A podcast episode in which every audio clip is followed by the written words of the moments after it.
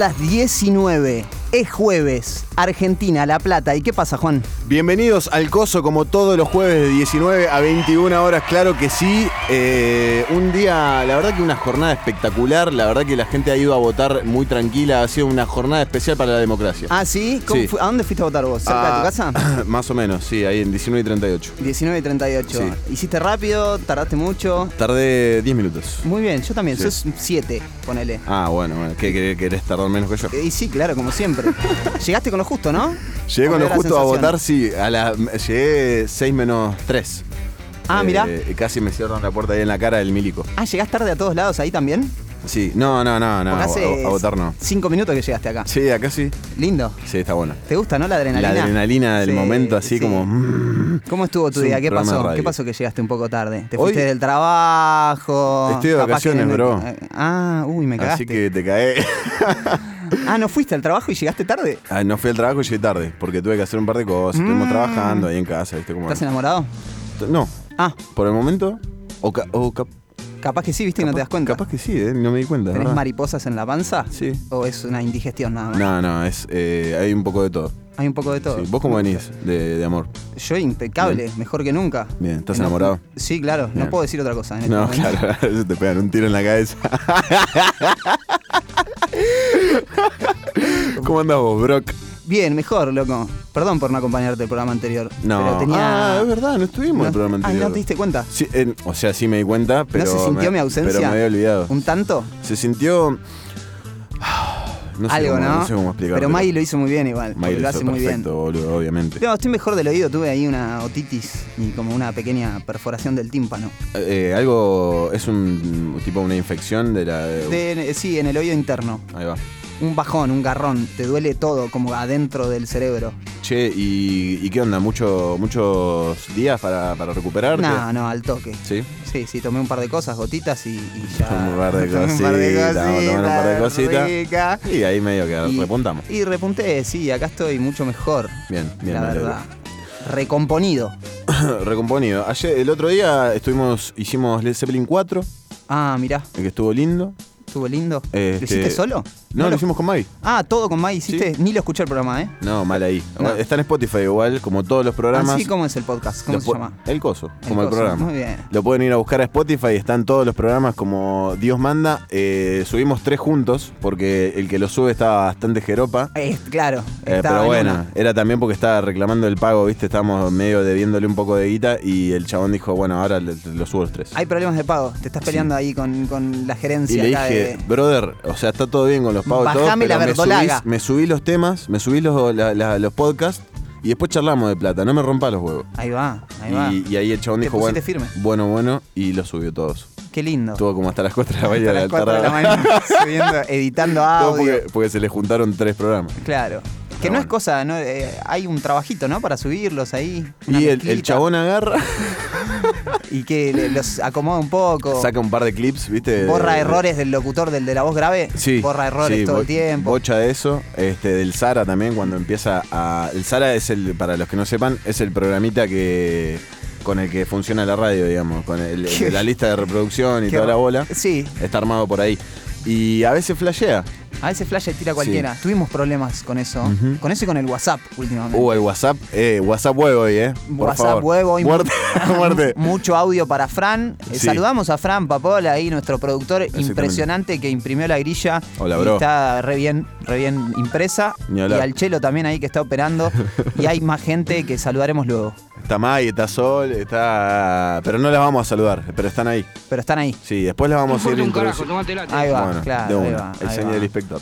Ahí va. Hace mucho no nos veíamos o me da esa sensación. Y hace dos días. Ah, nos vimos el lunes. ¿El lunes? El lunes, es el verdad. lunes, pero no te pude saludar cuando te fuiste. No, porque estabas muy concentrado haciendo tu trabajo y me parece perfecto. igual. Me- no, cada- me, no me ofendí para nada. Cada tanto hay que concentrarte. Son 10, 15 minutos, pero Entre banda y banda, ¿no? Es. eh, Y como se te meten ahí dos bandas al mismo tiempo, que una tiene un acordeón y dos trompetas y un violín, y la otra tiene eh, un corno inglés. Y, Oh, qué lindo. Y eso claro, todo lo que, es de, lo que es de línea, digamos, te, te requiere un poquito de técnica. Sí, no, y eh, justamente el otro día me llevaron un acordeón que ojalá los chicos de Crianza Mambito estén escuchando el programa, que me Sí. dijeron que lo escuchan. Van a venir el Y- jueves que viene. Y van a venir el jueves que viene. No lleven más el acordeón. No lleven Porque acopla por todos lados, no suena bien ese Corta. acordeón. Decía que querían traerlo. Toca bien igual el acordeón, pero no suena bien. El jueves que viene vienen con el acordeón. Ay, qué lindo. Bueno, pero el problema que, del chelo. Chelo, suerte, suerte con eso. Va de línea el, el acordeón con un clip polémico. Se- hace poquito grabé un acordeón en mi pieza. Uh. Este, para. Era como un insert de, de una. mm, ¿Qué es un insert? Un insert es como un agregado a una canción que ya estaba gra- grabada. Bien. Como un overdub. No sé cómo. ¿Qué es un overdub? Lo mismo. Ah, ahí va. Este. Y, y me, me saturó el cerebro, boludo. Es Es no le podés bajar el volumen. O sea, No. es un que ah, eh, Es un- suena como loco. Tiene un volumen tremendo, hay un montón de frecuencias que tenés que matar porque acopla por todos lados. No, no, es eh, es raro. Y además no estamos acostumbrados, tampoco no sabemos un carajo, por y, eso también y es raro. suenan los botoncitos, es imposible de. Viste que eh, Ah, se cliquean. chic, chic. cliquean, ¿Y claro. con qué lo grabaste eso? ¿Con un condenser? No. Con un condenser, Ah, sí. sí. Sí, de, de un poquito de lejos. Y bueno, y después con, con la música, como que se, el, el cliqueo ese se va un poquito. ¿Y llegaste a buen puerto? Llegué a buen puerto, sí, claro. Eh, como siempre, Juan. Es el del negro. El laburo del negro Gamboa. Ah, sí, lo escuché. Ajá. ¿Te Lindo. encantó? Sí. Me encantó. Este, quedó muy lindo. El video, eh, el otro día estuvo, bueno, justamente. el- Yo no vine por eso, en El día que no viniste, claro. Como venía el negro, el Rami no vino. No tengo mucha onda con el negro Gamboa. Este- Que no lo conozco todavía. No lo vi en mi vida. Eh, y, mm, y bueno, y nada, estuvo. ¿Cómo estuvo eso? ¿Estuvo, estuvo bien lo del negro? Estuvo muy ameno. Se cantó unos temitas. ¿Sabés qué, me- qué me molestó? ¿Qué? Un poco. ¿Qué? Que hubo fotos ese día. Nunca hubo fotos acá. Es verdad, justo que el día se que vean con luz. No estaba ni yo ni Chelo. Sí, sa- salieron un montón de fotos re lindas. Re boludo. lindas. ¿Tiene La que ver con hermosa. nosotros? Tiene que ver. ¿Cómo? ¿Tiene que ver con nosotros? ¿Las fotos? Fue manganeta tuya esa, ¿no? Es de, eh, gracias a Male. Ah, mirá. Male, le, que le mandamos un saludo. Ahora está ocupada, pero siempre está al pie del Sí, cañón. están pasando cosas ahí en el patio de, de- de raíces. Todos los, eh, los, los- eh, los jueves vienen pasando cosas. Vienen pasando Sí. cosas, cuestiones. Pero viene bien. Más Ten- o menos. Escúchame, eh, una, una cosa. ¿Me vas a saltar con algo random? Random. Estoy preparado. Eh, ¿Viste que Jack White había sacado un tema que creo que lo pasamos? acá? ¿Viste el video vos? No, eso claro, te iba a hablar Ah. del video, boludo. Es una obra maestra. Es cada vez, eh, cada día hace mejor los videos el chabón. Sí, no los hace él igual. Eh, no, sí, igual sí, los ¿Sí? produce él, ¿eh? Sí, sí, ah, sí. es un manija. ¿Viste? Ahí, Está metido. eh, está ¿Cómo se llama el tema? Recomendalo así la gente sabe de qué estamos hablando. Eh, Taking Me Back. Taking Me Back. Ahí va. este, Que es parte de lo, de lo nuevo que se viene de él en abril de 2022. Pero no solamente saca un laburo, sino que saca dos el año que viene. Ahí va, qué bien. dos ah, es discos verdad. solistas. Es verdad. Saca uno. Mirá, los tengo, tengo los estamos los- contentos, los ¿o no? nombres. Ey, el tema es espectacular, súper friki, como siempre. No, pero el video acompaña muy bien. y el video es eh, como la frutilla, ¿no? Ni siquiera, es como. Te, te da la sensación de que es tan importante el video como. Como la canción. Que no, no, pude- no pudiese existir uno sin el otro. Exacto, es como que si le recomiendo a alguien el tema, me gustaría que lo vean con el video. Igual yo primero sacó el tema sin el video el chabón. sí, lo escuchamos, está Igual está buenísimo. buenísimo. El tema. Eh, pero con el video tiene como otra dimensión. Tiene una parte que a la que van todo el tiempo en el video que se ve que Sí. es como. eh, al, al lugar seguro que van, que es eh, que está como en un escenario con unas pantallas La, atrás. la plataforma La que está como en el es agua, una ¿no? locura. Está sí, es- arriba del agua. Es una locura, está buenísimo, vayan a verlo. Las luces, boludo. no, es no, espectacular. Bueno, eh, como decíamos, saca dos discos el año que viene Jack White, ah, porque Porque le pintó, porque claro, tenía no, tiempo. a- a- porque uno le quedaba corto, dijo, bueno, vamos a sacar dos, y no es un disco doble, son dos discos. Ahí va. Y se llaman Fear of the Down, que sale en abril, que es el que contiene Taking Me Back, y después Entering Heaven Alive. Entering Heaven Alive, es como entrando al cielo vivo. Bien. Eh, en julio Linda. sale ese. Sí, está bueno. Qué bien White, boludo, qué felicidad me da. Eh, ¿No? Tenido de, de celeste. Está raro. ¿Viste? Está con el pelo súper corto. No envejece el chabón, boludo. No, al contrario. Al revés. Al revés. Parece, parece estar más joven, está muy prolijo. Sí. Eh, es muy loco eh, los gestos, ¿viste? Sí. ¿Qué hace? Medio. Sí, no sé si la dejó, no creo. Vos sabés que en una entrevista eh, dice el chabón, como bastante sinceramente, eh, que nunca se drogó. No le creo. No, yo tampoco. Pero no sé, por ahí lo hace como un mensaje para las generaciones venideras. No, está buenísimo. El mensaje es recontra sano. Sí, sí, obvio. Pero no, no, le creo, No, no por prejuicioso de decir que cada músico, cada artista se tenga que drogar, pero es re difícil no drogarse hoy en día. Sí, Con algo, aunque sea. Sí, sí. Yo hoy me tomé una rotina para la alergia. Claro. Ya me drogué. un paracetamol, Un paracetamol Eh. ahí. ¿Sabes cómo Bueno. le deberá el paracetamol Jack White? ella white. Sí. Y el loco, mm, medio que. Mucho ibuprofeno. Si ves en los videos, tiene. ¿Vas a si decir le una prestás Sí, si le prestás atención al detalle, el chabón tiene ahí una jarrita eh, que dice. Eh, eh, Ibu para- 600. parace- no, paracetamol, tafirol, Ah, dice. Tafirol. Linda. Tafirol. Escuchame, otra cosa. Otra Hoy- cosa random. Hoy sale el disco de Woz.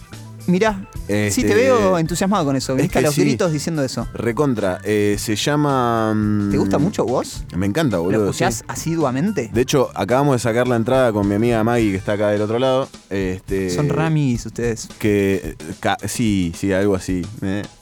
Eh, vamos a ver vos a obras. ¿A dónde? A obras, mira. Sí.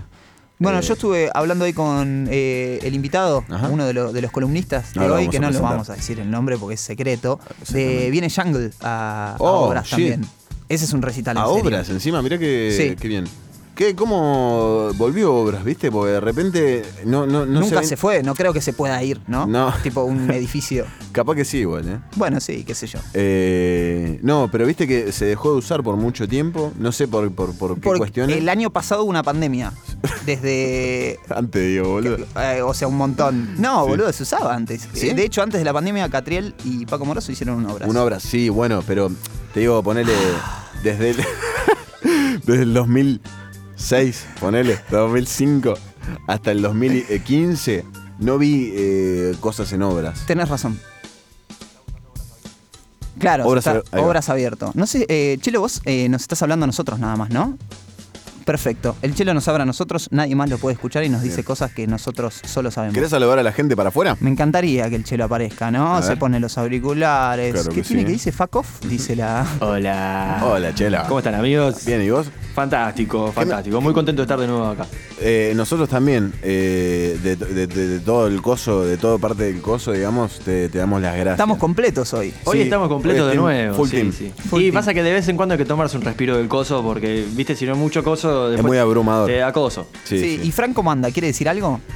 Fran, a ver, está escuchando Ah, no audio, me parece, nada. Fran. Sí, sí. Qué lindo, Fran. Está muy tranqui. Fran anda bárbaro, súper relajado. Ahí vino relajado. otro columnista. Vino- Hoy- hoy es por suerte hay gente que va a hacer el programa hoy, porque Sí. nosotros no tenemos un carajo Podemos para hacer, hablar. podemos hacer todos en unísono acá desde este lado. eh, un hola grande a la una, a las dos y a las tres. Uy, qué bueno. Esto es material, Esto es material, esto es material radiofónico de primera calidad, pa. Bueno, hoy va a ser un programa distinto, también porque venía medio empaquetado el coso, ¿no? Ya Y últimamente. ya no salía muy bien. Este, entonces para incomodarnos un poquito vamos a hacer un programa diferente. Hoy no va a haber disco, como los tenemos acostumbrados, eh, pero van a haber dos columnistas en principio y después vamos a ver. ¿Si hay más columnistas o qué? Sí, capaz que hay más columnistas. Ah, bueno, No se un sabe. montón. Me Sí. encantaría igual, ¿eh? ¿Qué tenemos hoy? Tenemos una columna otra vez.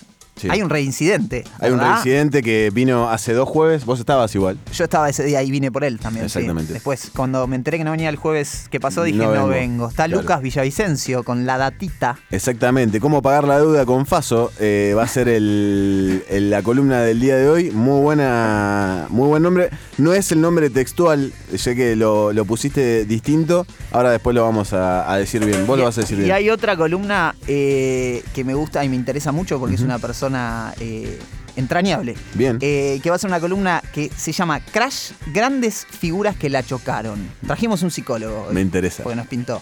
¿no? Bien. Y vamos a estar hablando de eh, la vida de Elvis Presley un poquito. Sí, eso dicen. Este, y ver cómo se la pegó en la cara. Sí.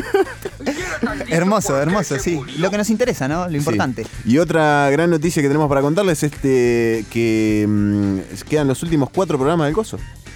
Sí, es verdad. ¿Viste? Hoy me di cuenta. Hoy cuando. Música Me- triste. Hoy Fran me mandó un mensaje, ¿viste? Nos ponemos un poco más tristes. Me mandó un mensaje y me dijo, che, loco, ¿cómo estás? ¿Querés eh, que cerremos el coso antes? Porque por ahí me vio medio estresado. Ajá. Y yo le dije, no. Y me, Con el coso hasta la con muerte. el coso hasta la muerte. Claro. Y después me di cuenta de que, claro, quedan cuatro programas, no se puede abandonar ahora. Y no, boludo. Y vamos a hacer un último programa especialísimo, Ahí está. ¿o no? Quedan cuatro programas. Nada más. Nada más que cuatro programas. Yo les diría que guarden todo esto ¿En un, en, una, en un disco externo. Ahí va, en un pendrive. Exactamente. Sí, y que estén muy atentos al programa final, ¿no? Porque va a ser una fiesta, van a pasar cosas. Algo vamos a hacer, ¿eh? Eh, sí, va a estar filmado. Pasa que estoy eh, tan triste, boludo, que tengo miedo que. Ahí está, gracias. Uf, eh, va a haber de todo, ¿o no? eso, fue, eso fue épico. Che, fue épico, gracias. Chelo, Chelo estuvo muy bien. Chelo, amigo. No, en el último programa vamos a hacer una movidita, ¿no? Sí, va, a venir, va a venir a tocar una banda, capaz sacar al patio, Sí. algo tranqui, pero, Pero vamos a conmemorar, van a venir todos los columnistas, va a venir Lucas, que hace mucho no viene. Para cerrar un ciclo. Lucas Orgóñez, perdón, ¿eh? El otro Lucas. Hay un El- montón el de Lucas. columnista de deporte. Pasa que hay una generación que eran todos Lucas, Nicolás. Yo creo Ramiro que- también. Yo iba, yo fui a un colegio con dos Ramiro, Sí. me cambié de colegio, había otros dos en el mismo curso. Ah, tres Ramiros Siempre eran. fui tres Ramiro. Qué lindo. Bueno, igual yo soy Juan, boludo. O sea, Es verdad. no puedo zafar nunca. No zafás jamás. No, nunca. Pero es verdad lo que dicen. Yo creo que del 94 al 98, eh, el 86% de la población se llama Lucas. Sí, tal Eh, cual. Juan, femenina tal y cual. masculina. Cerramos este bloque, ¿te parece? Sí, me parece que sí. ¿Con qué nos vamos, Juan? Con, una qué? cancioncilla. Bien, eh, nos vamos a ir escuchando un temita de Gustavo Cerato. eh, ¿Cómo será esto? Porque lo decía mal. Gustavo Cerato, eh, un artista que nos gusta mucho a los dos. ¿Digo bien? Decís bien. Digo bien, bueno, me, me- me alegro de decir bien. Nos vamos escuchando Artefacto de Siempre Soy.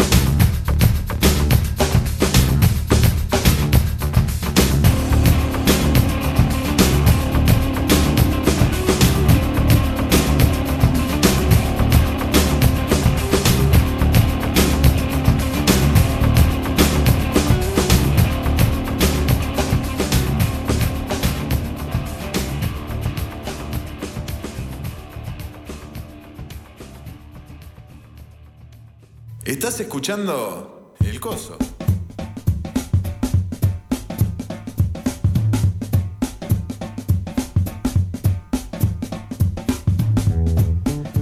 ...19 y 21 en la ciudad de La Plata y en toda la República Argentina. eh, parece una apertura, pero no lo es. No lo es. Es el segundo bloque del Coso, de este programa hermoso que hacemos todos los jueves de 19 a 21 por FM Raíces Rock 88. Uy, respirá, respirá que te va a hacer bien.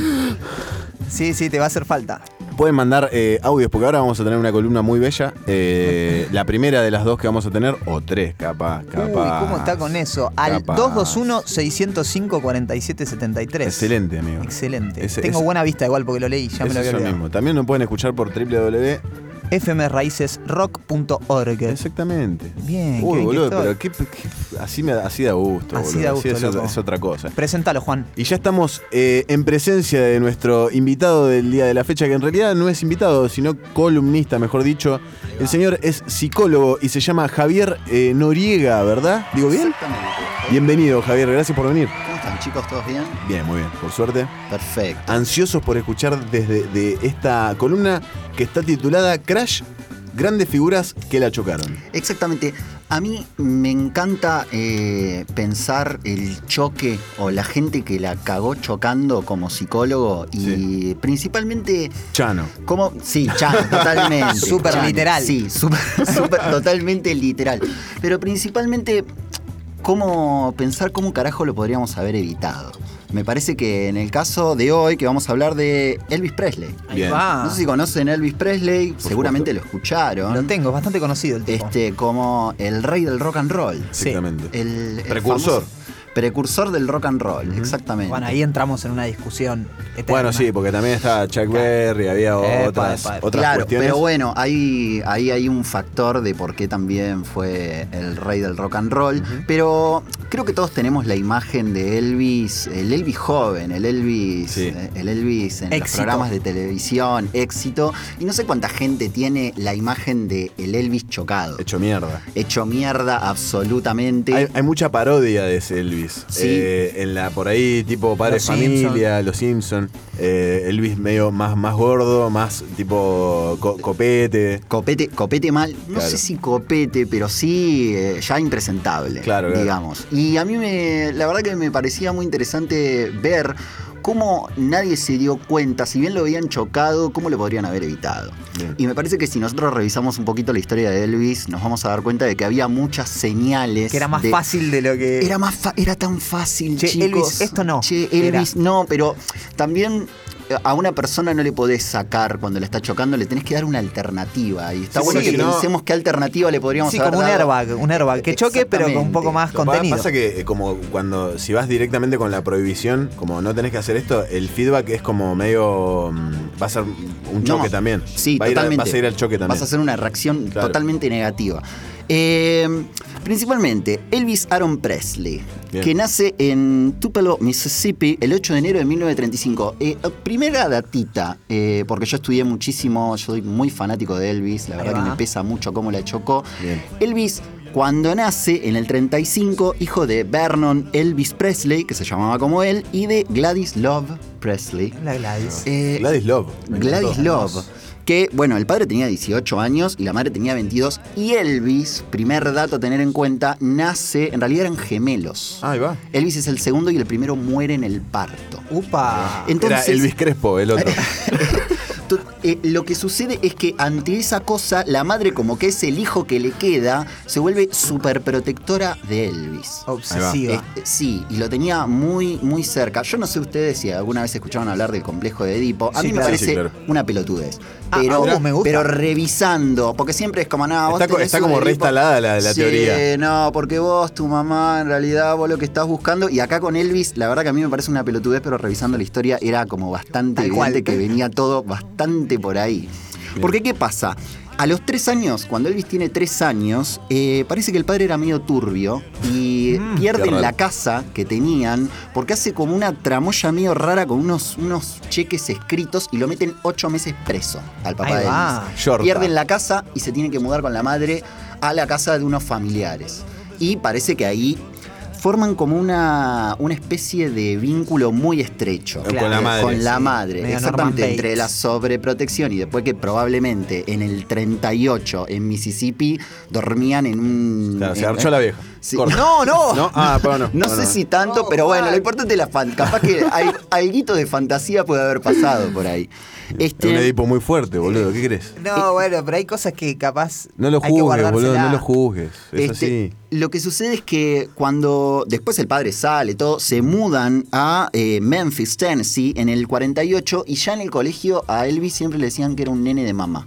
Todo el tiempo. Lo jodían con que era un nene de mamá. Se- se- O sea que si se no- además se notaba para afuera, para el entorno, es que era muy evidente no, la, es que la relación parece entre que hacían como una medio rara porque se hablaban con lenguaje de bebé entre Uh. los dos. Sale como una medio, medio, medio. Es como cuando llego a mi casa y está mi gata. eh, Sí, pero y- con tu y- mamá. "Eh, Claro. coche, chico, es un montón, señor. Es un montón. Y se hablaban por, eh, por apodos de animales. Claro. O sea, se decían apodos de animales. Una gran canción de Elvis que es Teddy Bear. Yo- Teddy Bear, me claro. dijeron eso y dije, ah, de una, ya está. Claro. Me parece que empiezo a entender. Mirá qué data fina, ¿eh? Sí, sí, sí. no sí. me hubiera imaginado. Pero acá porque me leí, vi documentales y biografía, yo no leí Bien. Wikipedia y una página de Infobae, yo la No verdad, dicen Damián especialista. Ah, claro, no te lo dice. Juan. Para- Pero bueno, Elvis empieza como a cantar de, de pendejo muy tímido, un chabón muy, muy, muy tímido, pero empieza a cantar a los 5 años, va a un concurso, sale quinto, y en un momento eh, parece que le empieza a ir un poquito mejor con, con el tema del canto, y decide eh, meterse en un estudio de grabación en el 53, Sun Records, y graba dos canciones, My Happiness, o sea, Exitazo. Mi felicidad. mi felicidad, Mi y vieja. Igual mi vieja. That's When Your Heart Ache Begins. También a la Ah. madre, ¿no? Cuando te duele, El eh, ahí es cuando, Cuando te empieza a doler el ahí es cuando te empieza a doler el corazón y él dice que era un regalo para su madre. Sí, él, lo regala, él lo graba como un regalo para su madre. Y ahí, medio que el dueño del lugar, que se llamaba Sam Phillips, dice, bueno, es un buen cantante de baladas. Y lo que pasa con este Sam Phillips es que el chabón estaba buscando... Decía, si pudiera encontrar un blanco que tuviera un sonido negro y un sentimiento negro, podría ser mil millones de dólares. Claro, O sea, ahí está porque con los negros no pintaba. Porque con los negros no pintaba. Claro. Y no, claro que no. En esa época menos. En esa época menos. Pero bueno, lo ve a Elvis ahí medio blanquito y dice, bueno, y aparte un bebote total. Sí, y sí, dice, bueno, este puede, la verdad que, que puede garpar. ¿Cuán- eh, ¿Edad? ¿Qué, qué hemos dicho? Perdón. Eh, 1953, o sea que Bien. tenía 20. No, Ah, 18 años. 18 años, 18 claro. años Bueno, tenía. Elvis. El pequeño Elvis tenía 18 años. Forman un trío con un, un guitarrista y un contrabajista, con Winfield Scotty Moore y Bill Buck.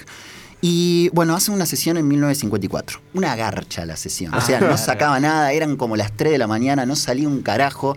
Y en un momento Elvis agarra la guitarra y dicen como que parece como esa cosa mística que se hace Ah, de bueno, las sí. grabaciones Le, le bajó. se posee de un Claro. sentimiento y empieza a cantar That's Alright Mama. Ahí va. De, eh, es una canción de Arthur Kudrup de 1946. 1946 él empieza a cantar una canción que dice, sí mamá, lo que vos quieras, si la piba no te gusta, o sea, mi mamá me decía que esa piba no me gustaba, entonces no la sigo, lo que diga mi mamá. Uf. Y parece como que se posee con algo, él Borrala de empieza a saltar Sí. por todos lados, el loco agarra y empieza a mover las caderas y el loco con la cabina abierta Ahí dice, está sonando. eh, creo que está sonando el tema, Exactamente, ¿verdad? está sonando. Esa, es- Hermoso. esta es la grabación original de That's Alright Man. A ver, subí un poquito, vamos a escucharlo un toque.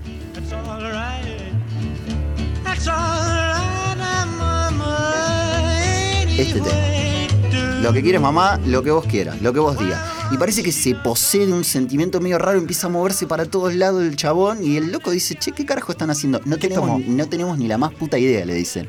Pero bueno, el tema es que eh, se vuelve un hitazo eso.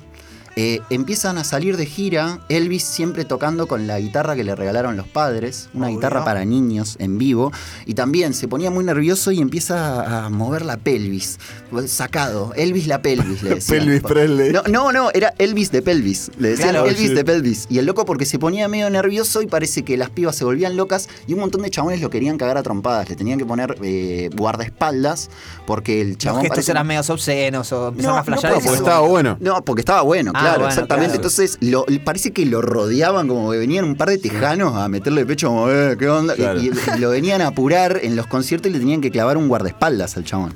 Bien. Y lo que pasaba era que muchos DJs no querían pasar el hitazo porque sonaba muy negro.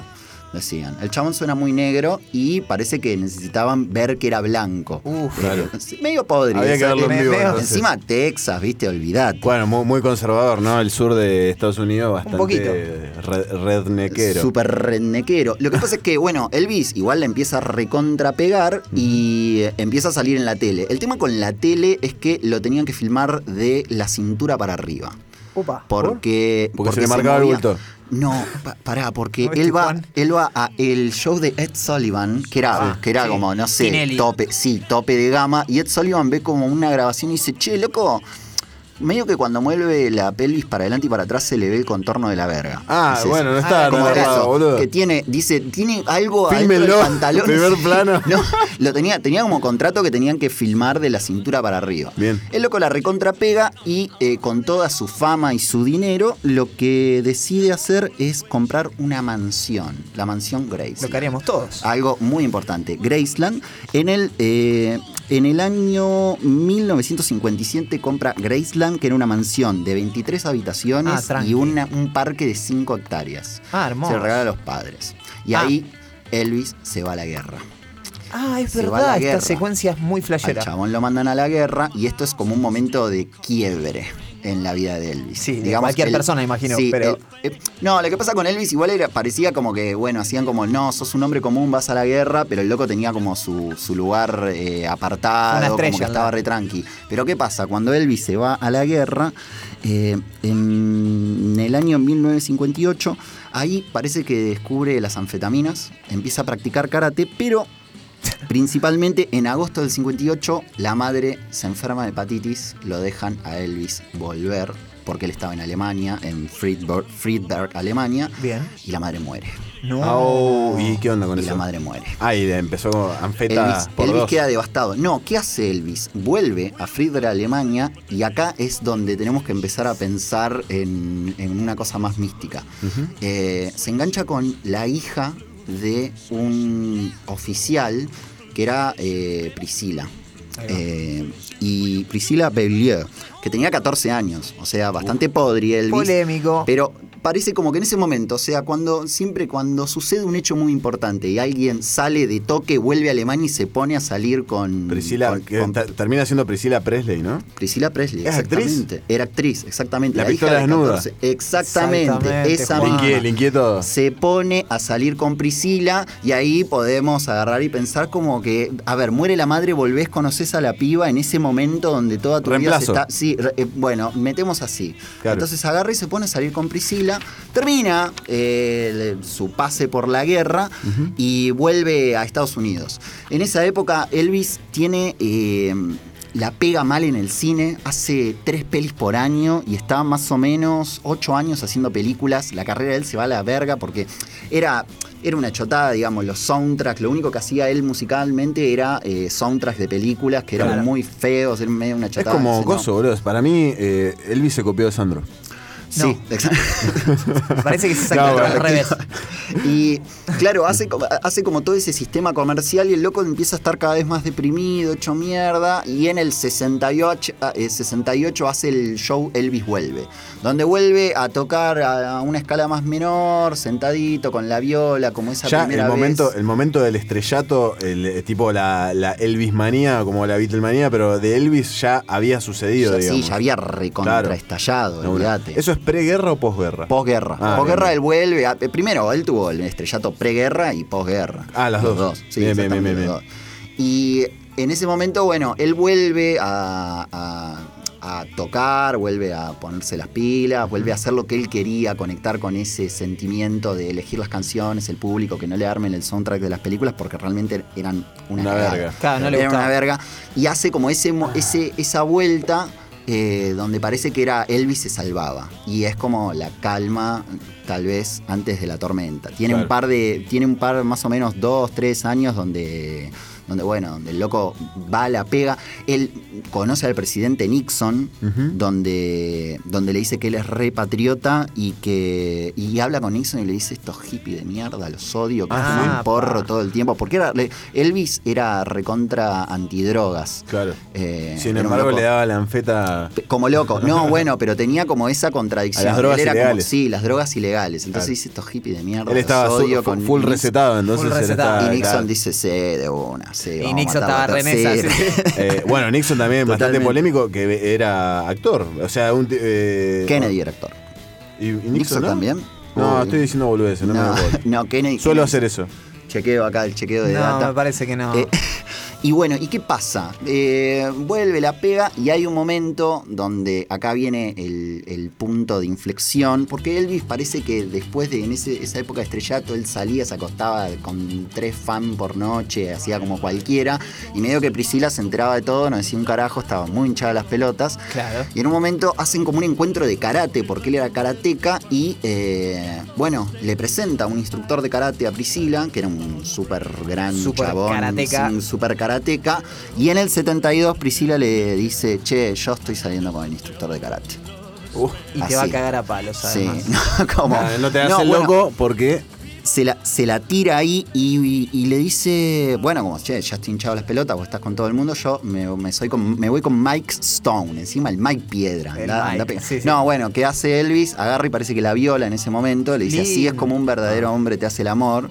Y, la, y ahí empieza el espiral absoluto. En este momento donde, donde todo el entourage, él tenía como un grupo de amigos personales, guardaespaldas, manager, todo que eran la Memphis Mafia.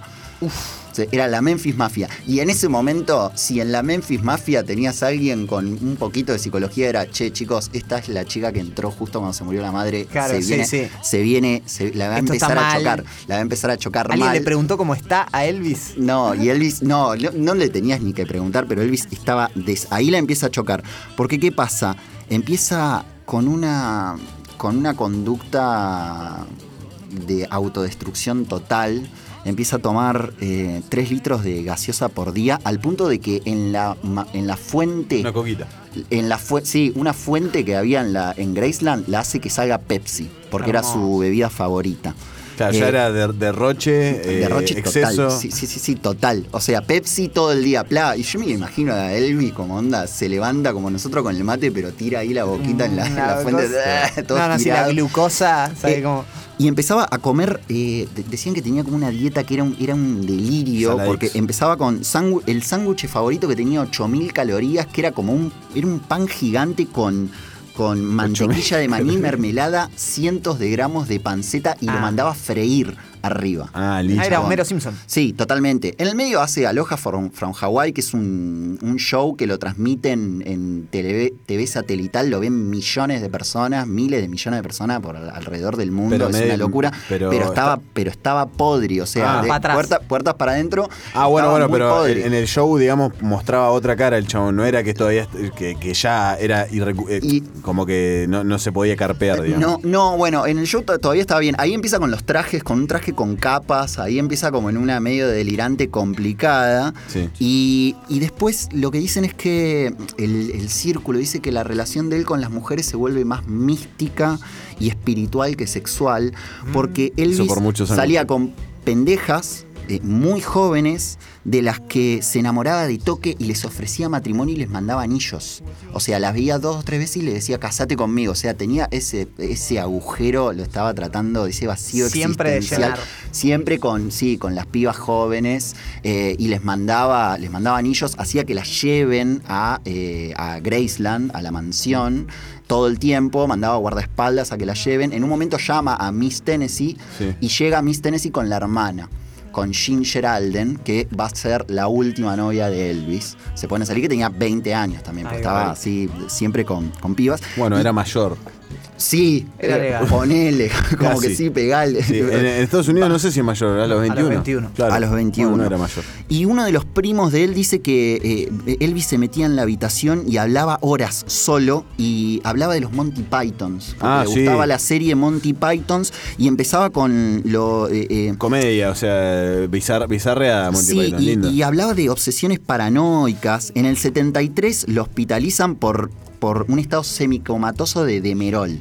Porque el loco, ¿qué pasa? Él dice que no era adicto, eh, no era un adicto como común porque él tenía drogas prescriptas. Claro, Entonces, es lo que, lo que lo decíamos hoy. Tomaba 37 anfetaminas por día. Ah, bueno, pero no era así, drogadicto pra, el pra, chabón. pra. No, no, porque, porque además es un súper famoso. Me decís que no vas a conseguir un médico que te, que te dé las receta, pastillas. Dejate de joder. Y en los dos años antes de su muerte, dicen que parece que tomó 19.000 pastillas de todo En tipo. un año. Sí. En el 73, acá viene como una cosa medio, medio loca. Lo que sucede, suben cuatro tipos al escenario a cagarlo a palos. El loco con su arte karateca reduce a uno y Ah, no. dice, ¿sabes quién fue? O sea, imagínate Elvis todo loco, chivado, gordo, comiendo un sándwich frito. eh, Pegándote. fue Mike Stone. Ah, fue Mike Stone. que me quiere matar. O sea, ahí volvemos. O sea, es, es la, ¿Pero flashó esa? Ah, o- pero no, porque estaba La- paranoico el boludo. flashó esa y le dijo al guardaespaldas que le consiga un contrato de un asesino a sueldo. ¿Cuánto Ah. sale un asesino a sueldo para matar a Mike Stone? Y el loco viene en un momento y le dice, che, bueno, sale esta tarasca Sí, de guita. eh, bueno, no sé. eh, y dice, no, no, bueno, dejá, dejá. Y ahí es como, claro. ¿Pero porque era muy caro o porque le pareció una locura? No sé, porque medio que se calmó. Me parece que lo agarró Sí. un día medio, medio, se dio medio justo, se dio dormidito. cuenta, Claro. claro, justo se dio cuenta de lo que estaba por dijo, hacer. che, Sí, me sí. estoy yendo medio al pasto. Y bueno, ya al final, eh, no, o sea, eh, estaba súper gordo, transpiraba un montón, decían que tenía, de- hay un momento donde dicen que tenía papada con pliegues, chivaba, que le- trataba de tirar... eh, Era un origami, patadas- un origami de papá. Patadas, patadas karatecas y en una se le rompe el pantalón en vivo. Lo filmaban Claro. en vivo a ver si podían sacar ya un estaba show. desvariando el chabón, boludo. O Era sea, para cagarse risa. Bueno, es que literalmente lo filmaban en vivo y ah, sacan un disco que es eh, divirtiéndose con Elvis en el escenario, porque el chabón no podía articular palabras no, no, y mandaba a cualquiera y decía, en una dice que es Bill Cosby, Uf. que es el, claro, Bueno, dice, a- hola, a ¿cómo ver si Soy ser alguien Cosby". mejor. Sí, a, a ver si la levantamos. Sí, dice, sí. no, no, no, ya totalmente no, no, no, le estoy diciendo sarcásticamente porque me hace. me desbarrancado, hace desbarrancado total. Y bueno, y en el último concierto eh, de Elvis, en el Market Square Arena de Indianápolis, canta en un momento. Año- año- año 1977, 77. 26 de junio de 1977. Canta Unchained Melody. Eh, que si la tenemos Unchained Melody. eh, es Li- lindo tema. Ahí estaba ya a punto de. a punto, es el último concierto de es él. el último concierto, porque se Y muere en el 77, ¿verdad? Claro, él se muere en el 77. Y cantan Chain Melody, canción de Oh, mi amor, eh, te espero hace tanto, eh, ya me vuelvo a casa, espérame. Y chicos, si alguien, eh, si escuchaba eso teniendo en cuenta todo lo que vimos, era como, no, no, No, hacer, no, no, está por no, hacer". no, lo está por hacer, sí, totalmente, ya está, ya está, olvídate. Y sale como el concierto icónico con él, con una toalla todo chivado y tocando Ah, el piano, hermoso, Épico. digamos. Ahí está, a ver, Este escuchémoslo un poquito. Qué voz. My darling, I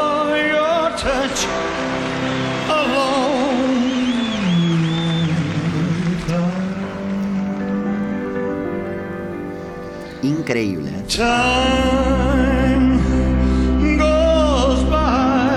Increíble. Piano más véanlo, el video en YouTube es, es- es impresionante eh, y destrozado. Eh, dice, bueno, este, este es un tema que estoy grabando ahora y es, chicos, se va. O sea, alguien tendría que haber dicho, no, Igual que bien que cantaba, seguía Sí. cantando. no podía ni hablar, pero parece que, parece, sí, sí, sí, es en el Estaba último concierto detonado, sí. ya destrozado total. Y el 16 de agosto del 77, eh, con un pantalón dorado enrollado en las rodillas, eh, Grace, eh, Ginger Alden, eh, lo encuentra en el baño, ahogado. En su propio vómito. en su propio vómito, con la cara negra, la lengua partida en dos por sus propios dientes. Y parece que cuando medio que lo abren, tenía 14 medicamentos distintos adentro, estimulantes, Se debe haber muerto de tranquilizantes, eso, sí. barbitúricos, narcóticos, laxantes, hormonas. Listo. pero él no se drogaba, o sea, No. él no, no, olvídate. No, los drogadictos son malos. Son los hippies. Y eh, chicos, pero algunos ahí hubieran hecho, hubieran hecho. Es que están rodeados de gente que no los acompaña igual, solo trabajan para él. Pero si alguien hubiera estado. Sí, porque aparte no dejaban. El padre andaba dando vueltas, echaba a los Me del séquito. me suena a persona que, que no sabe lo que es no. Viste, también de esa, de esa persona que dice voy a hacer algo y directamente lo hace porque no conoce límites de guita ni de, de- De nada, de eh. alguien que lo frene. Yo creo que Este, te tendrían que haber. ¿Vieron como cuando cuentan que la cientología eh, lo salvó a Tom Cruise? Quería, A le Tom quería Cruise. conseguir una novia a Tom Cruise y la preparaban y todo. Si querían, tendrían que haber. Lo tendrían eh, que haber metido en alguna religión. Lo- Cientología, boludo, claro. Siempre o te tal, zafa o tal vez como hacían era. Tal vez Elvis no tenía que apuntar a salir con una mujer mayor, sino. Una mujer menor, sino alguna mujer un poco más mayor, que esté con el padre ahí al lado y de repente que la vea con el padre y después viene. Claro. y Pasa que- podemos ver. Y haces así, decís como, ah, bueno, y ahí y, le- y que le diga, bebé, bajá de peso, ¿sabés qué? Lo teníamos con No, no, no. abdominales. O sea, o sea- estaba vivo todavía. Todavía estaba acá Elvis. Lo tenían que psicopatear, básicamente. Lo psicopateaban, pero nadie le dijo que no y, y la chocó. Exactamente. La Yo chocó lo- lo totalmente. que pienso también es que hoy contextualizar por ahí es un poco más fácil en el momento, quizá darse cuenta de la situación del chabón por ahí, si no estás en el círculo este íntimo.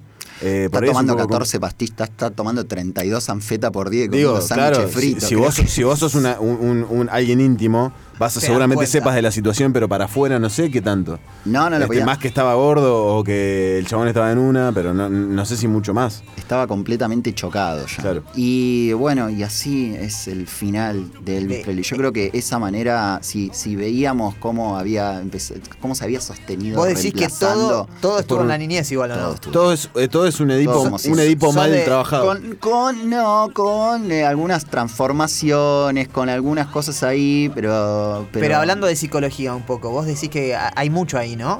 Hay mucho ahí, siempre. De, de lo que hay después eh, repercute. Porque, porque es lo primero que ahí te forma. Bueno, datazo. Sí. Elvis era rubio. No, pues se tenía. Y se tenía de morocho. Mirá. Como la madre. Oh, Oh, shit. Estaba tirando Pero pará, ¿esto, viene, esto Esta- viene de parte esta tuya? Eh, No, no, no, era posta, eh, se Que tenía. se tenía, pero no, se pero tenía- se tenía por la madre. ¿Eso No, no, está, no, chequeado? No, no, no, no, no Ah, está bueno, chequeado, bueno. pero, Pero me gusta, me- me el paralelismo Pero bueno, pero. Me sirve, me digo, sirve. chicos, las señales estaban Las ahí. señales digo, estaban ahí. Estaban todas las señales ahí. Y- Excelente. ¿Y, dónde está enterrado Elvis? Al lado de la madre. En Graceland, al lado de su madre. Uy, claro, bueno, la hizo completa el tipo. Es que no, me- no me hubiera esperado menos. Ya con todo lo que nos has contado. Para los que creemos que Elvis murió, porque también hay gente que dice que. Uy. Eso, que reencarnó en Elvis Crespo ese. el chaval. que Elvis. que Fue Elvis- malo hoy el chiste de Elvis Crespo Sí, y lo querés y ahora también. vuelta. No, pero ahora es que reencarnó. Hoy era el hermano Era muerto. El hermano muerto. Eh, estábamos con Javier Noriega, este, licenciado en psicología, ¿digo bien? Sí, Te pregunto de nuevo porque yo te lo pregunté sí, fuera sí, de aire. Este, con una hermosa columna entonces de sobre la vida de Elvis y sus traumas y sus pegues, ¿no? Cómo se la ha. ¿Cómo, se, cómo chocó Elvis Chocó. en su vida? De Pesada frente. la corona Este, para el rey del rock and roll. La verdad, muchas gracias Javi, estaba, estuvo muy bueno. Eh, y nos vamos a ir escuchando algo relacionado a Elvis, pero no de Elvis directamente. Vamos a ir escuchando para cerrar un temita de Andrés Calamaro, un tipo que no se droga. Eh, Elvis está vivo.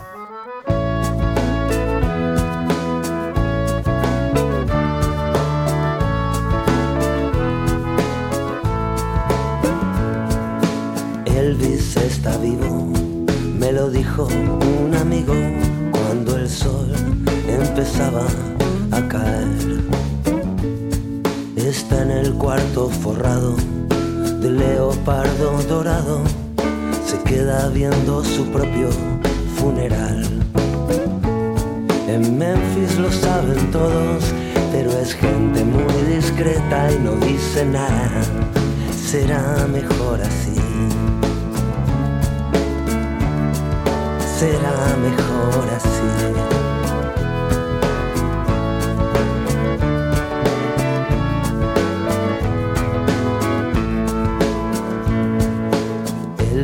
está vivo, eternamente dormido en un inodoro de cristal. Elvis está vivo, se escribe cartas conmigo cuando el sol empieza a caer.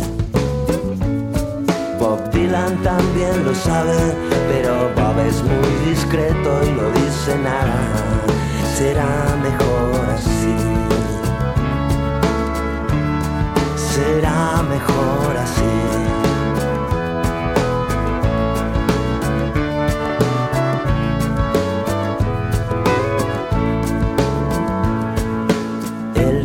está vivo, está lavando la limón cuando el sol empieza a caer.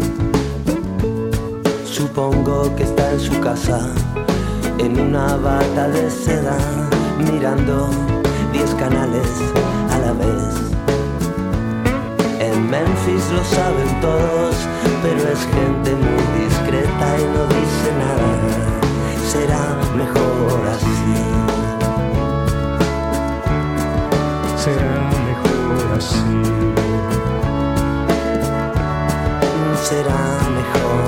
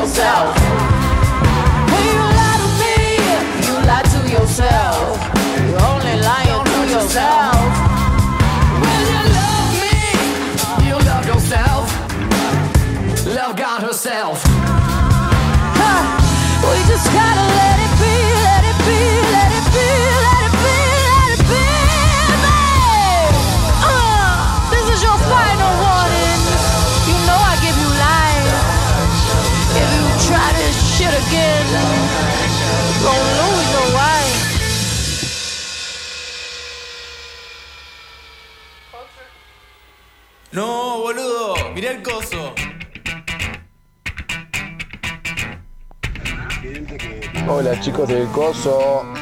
Bueno, hoy la verdad los voy a traicionar. Nos vamos a ver la Delio Valdés y les voy a dejar por este, por este jueves nomás. Les mando un beso grandote, espero que les salga un programa hermoso y después los voy a, los voy a escuchar en la, en la grabación. Un beso grandote a los dos, los quiero.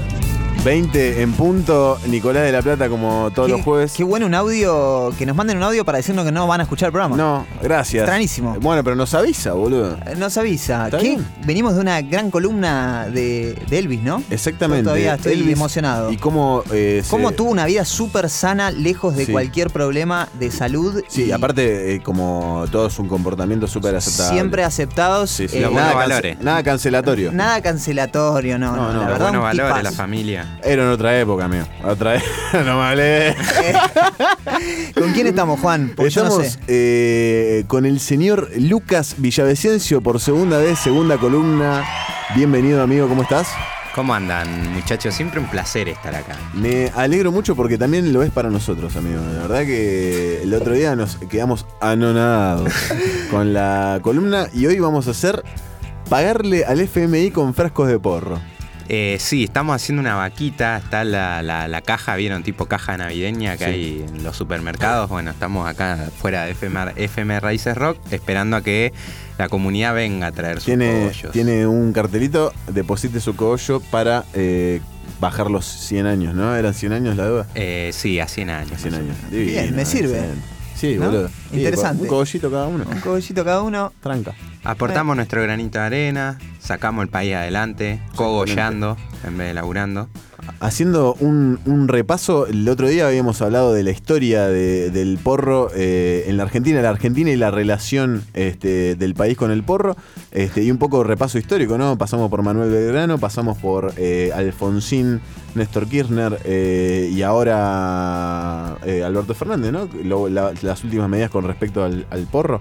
Correcto, sí, es eh, ideal que lo hayas traído a la discusión porque digo, estuvimos analizando los últimos 50 años de un prohibicionismo que era bastante absurdo. Y hoy lo que venimos a plantear un poco es, bueno, ¿qué, qué trae eso? Digo, en la columna pasada cerramos la columna hablando un poco del reprocan, de la cuestión del Estado que se viene asomando. Bueno, verdaderamente, ¿cuánto es lo que mueve, lo que genera el mercado del cannabis? Interesante.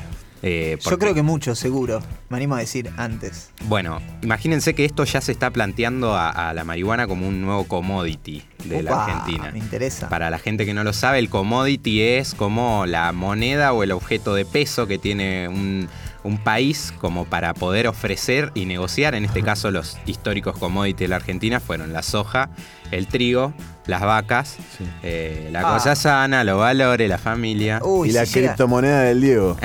me encantaría que sea el porro. Y estaría Tipo, bueno. eh, ¿Te al nivel de la soja, ¿entendés? Onda, no sé, Alberto. Ahí sí se- estaría orgulloso de ser argentino. ¿Ya no lo estás? Un país con buena gente. No, sí, lo estoy. Pero No, imagínate. Depende del día, depende de dónde esté. Imagínate una mesa corporativa así, Alberto y Cristalina Georgieva, que es la directora del FMI, diciendo, che, mira, te doy, no sé, No, cogollito, estas son una. te doy dos frascos de White Widow Claro, Claro, esa. sí, y, sí. y unas Diego Armando Hayes, Sí, sí. cepa propia. Y, bueno, y bajamos, reducimos 30 años ahí con esa. Bueno, yo para que tengan un dato, por ejemplo, Colorado, el estado de Colorado, Sí. eh, el estado norteamericano de Colorado, nosotros, ustedes saben, eh, Norteamérica tiene una constitución, pero cada estado se puede regir por sí mismo en cuanto a legislaciones. Colorado fue el primer estado en legalizar la marihuana y solamente, solamente en el primer año generó 44 mil millones de dólares en Qué recaudación de impuestos. Todos iban a, a fumar a color. Ahí, sí, sí, de ahí venimos, ¿no? De Colorado. De ahí venimos el, y a- el y a eso Colo, vamos. el, eh, oyente, el oyente que mandaba audios desde Aspen. Aspen es en Colorado. Claro. Este, la estaba pasando bien. el Claro. Sí, por sí. eso estaba ahí ahora. Olvídate. Linda. Me sirve, me sirve. Bueno, imagínense que, digo, fue tanto el- el- la recaudación y fue tanto el movimiento que Colorado se permitió tener dos días sin cobrar impuestos. Así se lo llamó eh, en la comunidad. Dos días que no te cobro impuestos. Dos días sé lo que quieras. Mirá. Con la nuestra. Así. Te la regalo. Con la nuestra, sé lo que quieras. Bueno, imagínense si eso puede empezar a tener una regulación eh, acá en el país. Vamos a analizar un poco algunos casos, sobre todo el, el caso de- del país gemelo Uruguay, que es como el caso o el, o el expediente Más a cercano, ¿no? tener en cuenta para los países latinoamericanos para realizar la, la regulación. Eh, esto que decíamos, digo, lo, Uruguay viene de legalizar el autocultivo, la marihuana, so- sobra- solamente el autocultivo para uso personal, pero también una cuestión de desarrollo industrial con distintas empresas en una cuestión mixta, digo, no se cuida el patrimonio en Uruguay. Exactamente, Se sí. cuida el patrimonio, hay eh, 49% de acciones que pertenecen a una multinacional y un 51% que le pertenecen al Estado. Sigue siendo mm, eh, accionista mayoritario, por lo tanto, dueño. Este, va, bueno, dueño, pero sí. Y el que corta el bacalao. Claro. Exactamente. Ese 51 Sí, sí, hace la diferencia. ni hace la hablar. diferencia. Bueno, imagínense que Uruguay, en, en la medida que lo legalizó, tuvo tres eh, ramificaciones por el cual explotar ese cannabis. Uno decíamos que era el autocultivo, donde se permiten seis plantas para cada persona tener de cultivo y un transporte de hasta 50 gramos dentro del país. Clubes canábicos que se permiten hasta un 99, eh, 99 plantas dentro de los clubes, exportación. Y luego está lo que es la venta farmacéutica que viene detrás con los negocios de las multinacionales. Exacto. Eh, de allí, digo, hay campos donde se siembra, se cosecha, se cultiva, pero además hay laboratorios donde se trata las genéticas y se proponen crear no solo genéticas propias, sino además ir analizando el rendimiento de las distintas Uh, eso es cepas. interesante. Interesantísimo, imagínate, convocatoria laboral ahí, tirás un CV. A Qatar. A catar o a manicurar. Qué lindo. Hermoso. 10 horas encerrado en una habitación cortando Solo, cogollos. todo sin ventanas, eh, cortando cogollos con los ojos tapados. Uy, la vida que todos queremos. Sí, No, está buenísimo. No, no quiere nadie eso. Bueno, para que tengan en cuenta, digo, una de las cosas también por las cuales eh, se pone en discusión el tema de la marihuana es el combate al narcotráfico y demás, y La toda la zaraza y Bullrich en primera plana hablando boludeces. Sí, con una plantita en la foto. Con la legalización se lograron, se cree o se, o se estima que se lograron sacar 22 millones de dólares del mercado negro el narcotráfico y que se puso, se blanqueó y se puso al servicio del Estado. Digo, esa es plata que le vuelve a entrar al Estado. Y allá lo que denominan también es un mercado gris que existe. El mercado gris es, por lo general, eh, las personas que cultivan y que la venden en la calle a los turistas, que, Claro. que es, Claro. sucede. Y que no es del todo ilegal. Que no es del todo ilegal. Es ilegal, pero. Pero no está. todo bien, está todo claro, bien, está bien, por eso amigo. gris. Eh, O o sea, imagínense además que de la legalización uno no solo puede explotar el producto, sino que además puede generar un circuito de eso. De hecho, Colorado tiene lo que se llama turismo canábico. Vos viajás, tenés eh, visitas a las granjas, podés eh, consultar lo- las cogollos que tienen, podés Medio- probarlo, medio catarlo. Amsterdam, la- el flash, ¿no? También. Una cosa Un así, mucho más rústico, más campestre. Es lo Eh, mismo que pasa con el vino, ponele si querés. A Mendoza. O esas cosas, claro. que te van a hacer el tour ahí. La ruta No, del no. vino. Totalmente. Este, y bueno, llevándolo, digo, al paralelismo, lo que está sucediendo acá con Argentina es que ya hay un proyecto presentado para el desarrollo de el cáñamo y el cannabis para uso medicinal, que el día de ayer se aprobó en la Comisión de Hacienda del Congreso de la Nación, por eso en estos días o la semana que viene se va a tratar sobre tablas en la Cámara Baja de Diputados. Bien. Es un proyecto sobre todo alentador, pero donde siempre hay ciertos reparos. Una de las cosas que me parece a tener en cuenta y que tiene esa ley es que pretende, y lo dice el apartado de la ley escrita, pretende eliminar los usos indebidos de la planta, por ejemplo, todo lo que sea extracto, cremas, aceite que no estén homologados por un laboratorio o una industria Ah, farmacéutica. claro, ¿y quién, quién va a estar detrás de esa medida? Ah. Sí, Sí, sí. Hoy justo estaba escuchando una, una columna eh, que hablaba de lo mismo, de cómo... Pero no era mejor que esta igual. No, no, no, claro que no. Ni en pedo. Pero cómo siempre los laboratorios están, eh, en este caso de los medicamentos era la columna, y cómo están siempre por detrás eh, de, de todos los negociados a la hora de sentarse con el presidente, ¿no? Toda la bola, o sea, picante. Bueno, en su momento hace dos años, eh, tres años, perdón, en el último año del macrismo, cuando se intentó sancionar una ley de semillas, que era lo que iba a privatizar las patentes de las semillas, eh, Bayer era el que estaba detrás de eso e incluía dentro de, de las semillas a homologar las semillas de cannabis también. O sea que Uf. estuvimos así de cerquita de no tener cepas propias en la Argentina, por ejemplo. Este, pero otra también de las industrias que se mete fuerte a pelear dentro de lo que es el cannabis es la industria tabacalera. Claro. Malboro, por ejemplo, ya está produciendo cannabis eh, y lo que, se pres- lo que se piensa es generar una industrialización mucho más grande de ese circuito. Eh, pero bien, nosotros hoy en día tenemos un proyecto que ya está presentado que pretende generar la RICAME, que es una agencia de recaudación eh, impuestos sobre el cannabis que va a depender del Perdón, perdón. ¿Qué se ríe? Se ríe de un hombre de 15 Por años. la ricame, La la, rica, rica. la Ricarda. rica. Uf. Este, Ricame, perdón, perdón. Volvemos, volvemos. va a tener eh, una consolidación autárquica eh, la Bien. agencia. Eh, igualmente va a depender del Ministerio Productivo, donde se van a seguir impulsando distintas políticas. Y yo no sé si ustedes saben, pero ya tenemos varios cultivos acá en la Argentina que están funcionando. Y uno de ellos es Canava, que es la plantación eh, que tiene el hijo de Gerardo Morales, el Ah, gobernador de Jujuy. Mm, Pillín. Pillín Pillín. Habíamos en- hablado de este. la Habíamos hablado la, la semana pasada. Eh, Canava es una empresa que está en la zona de Sa- Salvador de Jujuy, en las afueras. Eh, es una quinta que en su momento un médico prestigioso, ahora no tengo el apellido, eh, de Jujuy la donó, ya que no tenía hijos ni herencia, la donó al Estado jujeño con la, el único eh, como condición de que sirva para el pueblo jujeño. Entonces, en este caso, Gerardo dijo, bueno, vamos a Yo plantar soy el- yo soy el pueblo. ¿En Jujuy siguen eh, metiendo presos a pibes por fumar porro, por ejemplo? Eh, no tengo ese dato, pero sí hay allanamientos a presos por cultivar. Claro. Generalmente igual el grueso de, de- de esos allanamientos se dan más en la, en la provincia de Buenos Aires. Eh, creo que también hay una diferencia cultural. Digo, Jujuy produce cannabis y demás, pero digo, en la cultura eh, que, que impone el pueblo jujeño son otras las prioridades o los gustos de consumo. Entonces no es algo que abunde.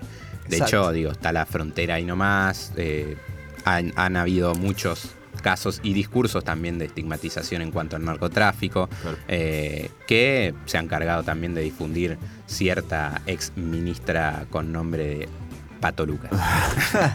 El nombre de Patricia. Pero bueno, lo cierto es que nosotros ya tenemos Canava, que es una agencia que está, es una empresa que está funcionando de capitales mixtos, como mencionábamos recién, con un dato curioso, digo, hay la mitad del lote se pidieron, se compraron eh, el año pasado más de 5.000 semillas a un banco, la mitad de ese lote se echó a perder porque no germinó. Oh. Ah, o sea que se va Parece yo, boludo. en mi Yo casa. también, sí, sí. Eh, por eso es que ahora se está implementando trabajar en la cuestión de un desarrollo de una genética propia y además planean articular con Colombia para traer otras semillas. Epa. Lo cierto es que es una, es una industria que para mí es lo que hoy nos puede llegar a salvar de una reconstrucción en la post-pandemia. Eh, se estipula que este proyecto tiene pensado o tiene proyectado crear 10.000 nuevos empleos para 2025 y una suma, una ganancia de 500 millones de dólares en venta de mercado interno y 50 millones de dólares en exportación, únicamente con eh, el producto en la materia prima. Si a Claro, eso claro. le agregamos una pequeña industrialización, porque digo, no es eh, traer, mandar un cohete a la luna, es No, no, claro. Una tecnología diferente para, por ejemplo, tratar el cáñamo y consolidarse como una industria algodonera, eh, tendríamos mucho más ingresos y mucho más trabajo. Claro. Hay que verle la beta por otro lado, pensarlo un poquito más inteligentemente. Habría que mandar un mensajito, Alberto. Claro. Mira, te recomiendo, que te pasa paso unos números de Grow. También volvemos, volvemos un poco a lo que decíamos al principio de que uno eh, eh, en el común piensa que las decisiones son muy fáciles, como que la encontrás así, pero después te tenés que sentar a- con esta gente que te la hace un poco más, eh, menos llevadera, digamos. Sí, totalmente. Yo creo que igual hay una cuestión todavía muy trabada en, en torno al estigma, digo. Me parece que sobre todo eso pesa, digo, porque ¿a quién no le gusta hacer negocio? Y más a esa gente. No, Ahí eso. tienen el negocio. Ahí es donde no cierra. Ahí Sí. es donde no cierra. Pero hay una cuestión estigmatizante todavía contra toda la gente que consume o no, o que, sobre todo de la que no consume, ¿no? Yo creo que esa es la herramienta eh, mediática para que se, para que se Bueno, sí, siga, ¿no? Sí, sí. Como que para que se siga viendo de esa manera y que sea más difícil una puja a la hora de, de charlar en una mesa chica, ¿no? Como decíamos. De hecho, eh, hablamos la, la columna pasada sobre la ley de drogas, una ley tan anticuada y que hoy sigue vigente. Digo, se está avanzando con un proyecto sobre la legalización de, y la industrialización de la marihuana y no se piensa todavía en abordar, por ejemplo, el autocultivo personal, que es algo que no lo quieren hacer, que hay muchas organizaciones canábicas que están levantando su voz, organizaciones canábicas y organizaciones medicinales también, porque digo, esto se puede generar, se puede generar un desarrollo productivo. Ahora, ¿qué va a suceder con el producto interno? Digo, los, los aceites, por ejemplo, que se produzcan en Canaba, ¿se van a proveer de manera gratuita en todos los hospitales públicos o vamos a tener que pagar 6 lucas un gotero cada 15 días? Sí, para- o van a decir en, en mi hospital, en mi clínica, estos productos, o sea, eh, drogadictos no, no no sé, por ejemplo. Eh, No, porque no. Con, ese, con ese estigma. No, pero digo, hay gente que va a seguir en contra, por más que Ah, esté legalizada, sí. boludo. Como los, como gente que está en contra del aborto, médicos que están en contra del aborto. Eso que- siempre, amigo. Bueno, eh, me, me- me refería a eso, pasa que me expresé como el ojete. No, amigo, te expresaste bárbaro. Sí, sí, yo creo que igual donde entra el modelo médico hegemónico científico también empieza a limitarse. Y hay una realidad, digo, hace unos cuantos años yo tenía a mi abuela que estaba internada, hicimos una consulta con el doctor Marcelo Morante, que es, hoy en día es un funcionario de la cartera del Ministerio de Salud, abocado a todo lo que es eh, investigación en cannabis, y él nos dijo que la planta es Digo, funciona con cualquier planta, no es necesario establecer una cepa específica, si bien hay personas que tienen otras enfermedades mucho más profundas y que tal vez necesiten eh, alguna planta con otro activo de CBD o otro porcentaje en THC, lo cierto es que para diferentes enfermedades ya la planta de cannabis sirve en cualquier tipo de especie. Lo que nosotros ponemos en juego ahí es que, digo, donde entra el, el modelo científico hegemónico, empieza a catalogar y a decirte qué está bien y qué está mal. Claro, porque si vos lo podés sacar de, de tu casa, o sea, y, te funciona, qué sé yo, pero viene este y te mete en cana porque no, tiene, no está con la marca de él. Totalmente. Chao, suerte. Entonces, bueno, estos son los grises o claros oscuros que se vienen presentando en torno a esta discusión. Lo cierto es que, bueno, tenemos este proyecto en boga, tenemos eh, una idea de poder desarrollarlo. No es una industria que conlleve mucha tecnología ni mucha inversión. Digo, acá en el país está Espacio. todo para hacerlo. Claro, tierra. Tierra y, bueno, un par de armas también por si... Ah, claro, siempre. Te manda un saludo una oyente, nos manda, me dice, por favor no digas ojete, eh, est- estás en un programa de radio, me parece bien, el mensaje es bien recibido, y te mandan saludos que está muy buena la columna. Lo dijiste igual. ¿Eh? ¿Ojete? Sí. No, jamás diría algo así. Ojito, ojera y bueno. lo tenemos sobre la mesa. Así que bueno, eh, hoy digo, tenemos esto para plantearlo. Eh, la verdad que es una industria que puede generar mucha divisa, que podemos abandonar otros modelos también que no nos vamos llevando bien, sobre todo la cuestión del commodity de la soja. Digo, cuánta cantidad de pueblos fumigados que vamos teniendo, donde se va expandiendo la frontera agrícola y se talan un montón de árboles nativos y bueno, todo lo que conlleva la soja. Eh, Un reemplazo ahí como que, que sirva económicamente también eh, al país y que no sea tan destru- destructivo por ahí. con el medio ambiente. Es un, es un modelo sostenible y que además no requiere una cuestión de depredación. Yo siempre digo, perdón, Lucas, que la Fran soja dice. es la falopa de la Argentina. Uy, uy, uy. ¿Por qué? Eh, eh, justifico su respuesta. No, no, no. Pensala, boludo. Pensala. Productivamente y lo que le hizo al país, la soja es la falopa de la Argentina. La soja es la falopa de Argentina. Qué bien que dice falopa. ¿Nos vamos con esta frase? Me sirve. ¿Sí? Me ¿Tenés sirve. algo, ¿Tenés algo más para agregar, Luquita? ¿No? Porque Los dejo para que hagan la tarea en casa, lo piensen y de última reflexionen para el Es próximo que lo único que me quedó fue la frase que dijo Fran, boludo. Sí, sí. Me cagó toda la columna. Eh, amigo, eh, con nosotros Luca Villavicencio, un lujo, la verdad, la columna nuevamente. Estuvimos hablando de cómo pagar la deuda con porro, ¿verdad? Al FMI con porro. Este, una solución que no parece tan lejana tampoco. No parece tan lejana y creo que está ahí. Digo, está a la vuelta. Es cuestión de poner primera, empezar a tener un poco más de voluntad y activarlo. Excelente. Amigo, muchísimas gracias por venir. A ustedes. Estuvo con nosotros Lucas Villavicencio, nuestro flamante nuevo columnista. Este, nos vamos a ir escuchando un temita de Rage Against the Machine para eh, pegarnos un poquito piñas en la cara. Dale, Juan. Vamos con Guerrilla Radio.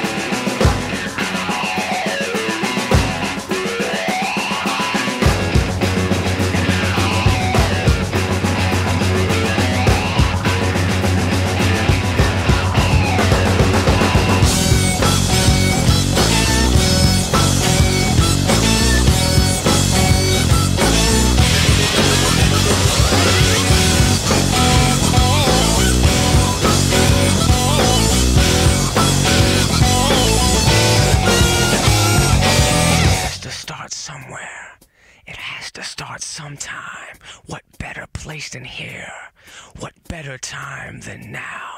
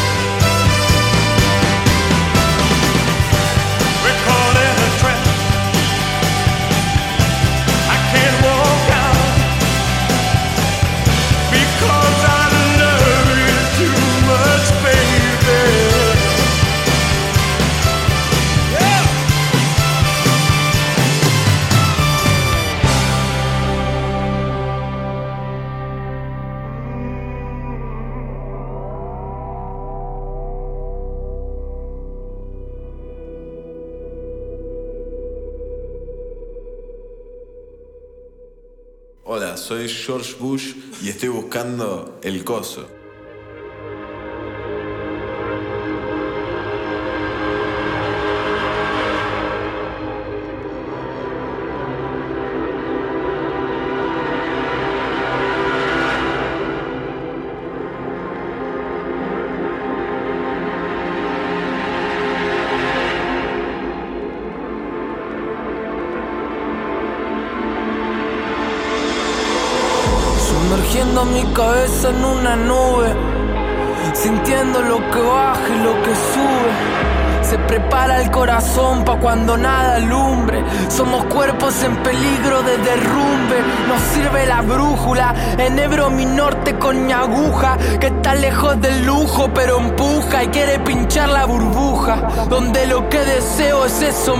que me asusta.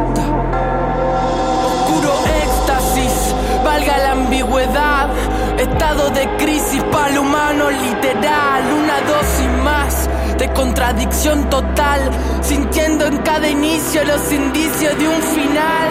Pero tranquilo que busco en la superficie, algún trago largo de algo malo que me tranquilice. El cantinero sabe de servir otra ronda, no se escondan, somos la puta luz en la sombra. No sé por qué se asombran, no sé por qué se asombran si es así de claro, así de raro te lo traje. Dibujé un paisaje justo flotando entre el pochoclo y el mensaje. Te tensaste masaje. ¿Cómo puede ser que se haya vuelto carne y hueso el camuflaje? Pero no desesperes, se puede cambiar eso que ves, como riendo todos juntos a la vez. ¿Me entendés? ¿Qué pasó? Escuchábamos la introducción del nuevo disco de Woz, Introducción al Éxtasis se llama este fragmento, esta, esta parte, porque no, no sé si es una canción propiamente dicha. Eh, No sé, te- pero te meten una, evidentemente. Te meten una y me dejó... Está en esa el Wozito. Como dicen los jóvenes. La verdad que tengo mucha ganas de escucharlo. Esto acaba de salir hace una hora y media, este, recién, recién salido Es del horno. primicia.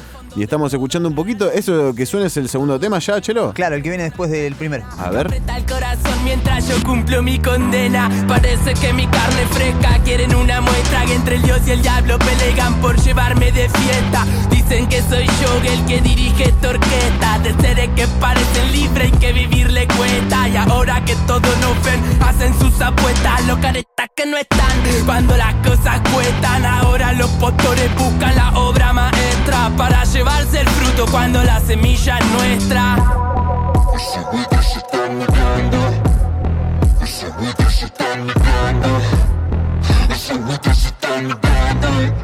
No sé por qué ese buitre está negando.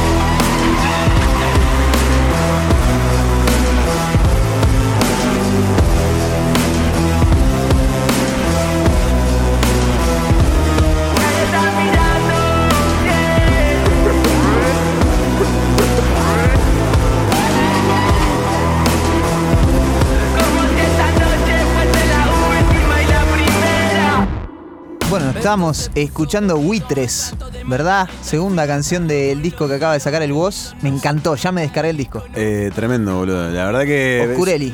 Tenía muchas expectativas y ya me está gustando bastante. Está producido por Eblay, como de costumbre nos tiene Woz, eh, y tiene una mm, impronta personal bastante notoria. eh, Sí, me gusta que volvió al flow pesado, al, al hip hop, a esa cuestión eh, más dura y cruda por ahí de- de- del género. Re. Y no se quedó tanto en otras cosas que también me gustan de él, pero como melón y vino y esa cosa. Sí, me gusta que siga sacando discos también, que, Sí, que claro. plantee como el, el- el conjunto de canciones. No solo singles. Este, estábamos, el, el último disco fue, eh, no quiero decir boludeces, pero era Canguro o Melo- Melón Vino, no me acuerdo cómo se llamaba. Eh, fue hace un par de años ya y venía sacando. No, Caravana fue en Caravana, 2019. Sí. Este, y, y está bueno que, que se plantee. Yo, yo, viste que perdés un poco el hilo y no sabés si van a. si lo están planteando como. Los, los singles los van planteando como para un disco o si realmente van a quedar así. Es que ah, es- existen esas dos, esas dos formas, sobre todo en este tipo de género. Se saca mucho single volado que no tiene nada que ver con nada. Total. Eh, y en este caso el tipo hace eso, saca singles y después los mete en un disco, porque antes en el en Caravana está, está Canguro, como decías vos, Claro. que fue un single, está Melón y Vino, que fue un single, y lo fue armando Y con eso. lo fue reuniendo, claro. Acá tenemos eh, Que se mejoren, eh, que ya es un tema que sacó hace un par de meses, que lo- también debutó acá en vivo prácticamente. Temazo. Eh, Mirá Mamá, otro tema muy lindo, la verdad que muy eh, emocionante. A mí me, me ha dejado ahí al límite de la lágrima, eh, para variar. Para variar. y después tenemos con Boy Jarana también, que es otro que no sé si no es el primero que sacó. Que ya había salido, sí. Lo que me interesa es que el tema Culpa es con Ricardo Mollo. Exactamente. Dice Ese que- acá, ¿Es este que está sonando? Sí. Ahora vamos a escucharlo un poquito. Es eso que me tiene cautivo. Mira los demonios que habitan mi cuarto con lo que día a día convivo, no sé cómo hacer. eh. La vida me late y busco lo primero que sacie mi sed. eh. Pregunto a los dioses si merezco el don de volver a nacer. eh. Sigo en espirales que no diferencian dolor de placer. Cuando quieras volver, ya no quieras volver. Te dije a la cara que estaba bien, pero gallé el flash, no sé. Tengo esta culpa que no se silencia.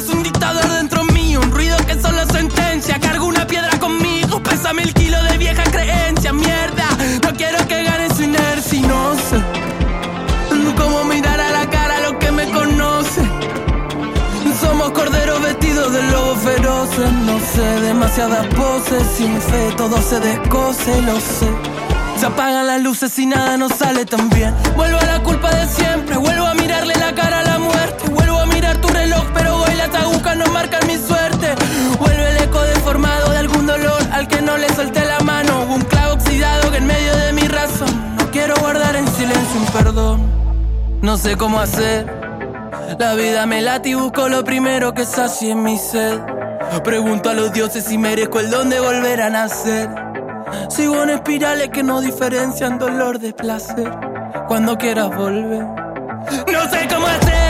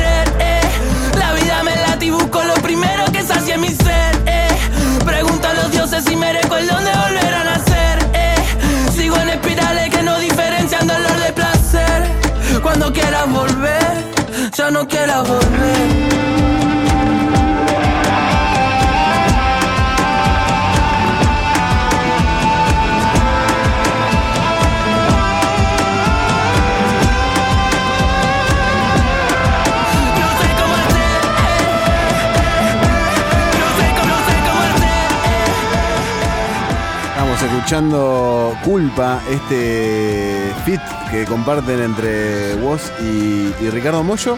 Me impactó. Estamos reaccionándolo en vivo, ¿no? Recordemos que salió hace una hora. Sí, Juan. eh, el disco y. mm, Estamos Estamos, en Twitch, en vivo, estamos en YouTube, eh, en todos, mentira, estamos, estamos en vivo por la 88.9, FM 88.9, sino www.fmracerrock.org. Me asusté, pensé que no iba a tocar la guitarra.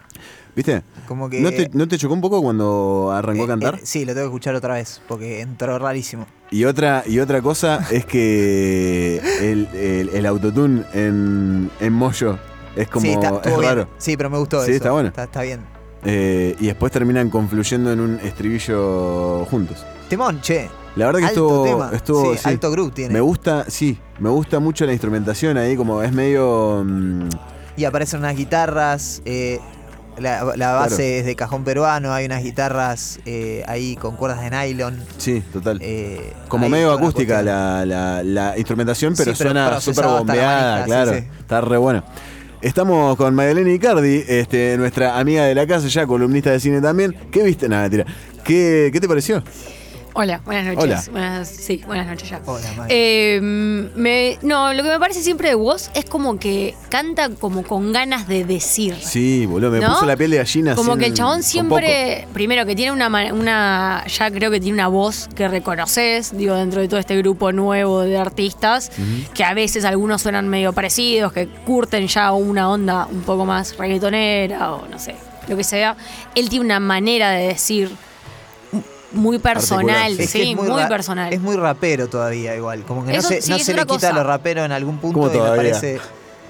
No, es una a manera de decir porque Sí, sí, sí, ella sí. puso un contexto ahí del resto que por ahí eh, se va para otro lado y so- va a ser más trap eh, o otra cuestión con la voz. El chabón usa la voz, eh, no te voy a decir limpia, No, pero no, sí, está pero al frente al rapeando. frente, sí, sí, a pleno. Y es eh, el ritmo, es un montón de cosas. No te- me pasó en este tema particularmente que de repente tiene eh, cambia el- la dinámica con la voz. Recita casi, por Eh, momentos. No, y, y de repente baja la velocidad y te lo dice de otra manera y resuena distinto. Es buen intérprete. Sí, totalmente. Yo creo que se está encontrando con esa parte de lo que dice ella, de decir de muchas maneras distintas. Le va Total. buscando, le va buscando la vuelta. Siempre te, te da una nueva manera de decir, ¿viste? Está bueno eso. Ni hablar. Y apunta siempre a un mensaje, me parece. Bueno, como sí, que sí. escribe realmente con un concepto y buscando una manera de decir algo. Total, total. Sí, hasta ahora me gusta que, eh, si bien sigue siendo como medio contestatario siempre de su eh, discurso, este es eh, un poco más poético, me pareció. Sí, súper. Como Sí, más y- eh, intangible. Pero de todas maneras sigue siendo súper agresiva la manera de cantar. Sí, claro. Que me re gusta. Sí, sí, sí, es que es crudo el chabón. Sí, sí, súper.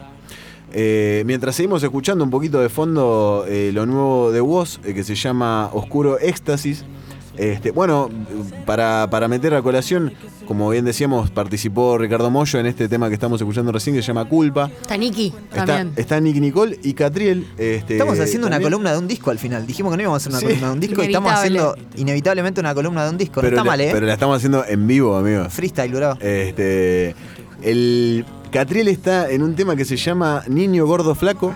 Sí. Eh, Decís bien. Para variar. Y Nicky Nicole está en Cambiando la Piel. Mira. Eh, ahora de fondo estamos escuchando Mira Mamá, que ya es un tema que ya salió hace un tiempito como en formato single, como decíamos. Que a Juan lo hace llorar. A mí me hace llorar un Como poquito, la verdad. Estábamos en el auto con mi vieja un día y mi hermano. "Mamá, te amo". Y, veníamos. No, no, y, y- y quería como. Me lo estaba metiendo para adentro. Ah, qué lindo Este, que es Juan a veces, boludo. qué eh, tipo sensible. Viste, boludo, eso sí. Tendría que haber llorado, tipo, pero con ganas, tipo. Te amo, te amo, te amo como Elvis amaba a su madre. No sé, no sé si está bueno. Porque la, la cantidad de amor Lo que está aprendimos buena, en la pero- columna que fue que no. Pero la manera capaz que no. Hoy eh, les quería contar a ambos eh, que hoy eh, me topé con una curiosidad muy piola que se las recomiendo a todos si tienen la posibilidad de, de encontrarse con, con lo que les voy a contar. A ver. Que es eh, Kid, eh, la experiencia Kid eh, Amnesia. Que decíamos la semana pasada que eh, Radiohead sacó mm, un recopilatorio ¿no? de Kid Day y Amnesia, que son dos discos separados, pero que en realidad el- la composición eh, fueron eh, uno solo, en realidad, o sea, como que lo dividieron en dos discos, pero eran toda la misma, la misma secuencia. Además le agregaron otro disco más con eh, nuevas, eh, nuevas canciones que todavía no escuché, que las voy a ir a, las voy a, ir a Lo que no me quedó claro es si son canciones que quedaron afuera o son nuevas canciones de ahora. Yo creo que son canciones parece que quedaron afuera, Sí, sí. sí. Estaba- venía con material. Porque había, supuestamente para ese disco tenían una cantidad, por eso hicieron dos. Tenían Claro. una cantidad de canciones. De hecho, en un momento empezaron a circular unos, eh, unos unas, unas cuestiones piratas de Radiohead que eran horas y horas de grabaciones de ellos De grabaciones, sí. eh, crudas. Y me- yo las tenía, pero me dio paja escucharlas porque eran 47 horas de, de sí, grabaciones. Tom York gritando raro. Pero bueno, salió esto nuevo, una nueva experiencia. Kid eh, Experience. Experience. Eh, está en Epic eh, Store, que Epic, eh, Epic Games es la, la compañía que, que tiene como por ejemplo a Fortnite este, y otros juegos súper conocidos. Yo la encontré por ahí, la verdad es que no sé si, si viene por otro lado, pero ahí está gratis. Este, la descargan y ya yo jugué, jugué, es una manera de decir en realidad. es una experiencia, ¿viste? No, se- no- no es como que se, se juega, no, No, perdés ni ganás. exacto. Solo estás ahí. Eh, lo, lo vivís, sí, sí, sí. Es, es para jugarlo en un tele grande, para vivirlo en un tele grande o algo así, con mucha, con mucha calidad. Eh, y bu- estuve 20 minutos en la, en la secuencia, muy rara, con unas ambientaciones súper tétricas, hermosas, por Oscurísimo, momentos. oscurísimo. Aparecen unos personajes. Oscurísimo, hay unos bichos dando vueltas. Vos vas ahí caminando. ¿no? Vas, vas caminando por, por diferentes escenarios. Vos vas caminando y mirando. Eso Y es lo único que podés hacer. Que podés hacer. Y, y que con eso estás más que bien. Y escuchando, claramente, porque por momentos aparecen ellos. La música está Aparece- taco.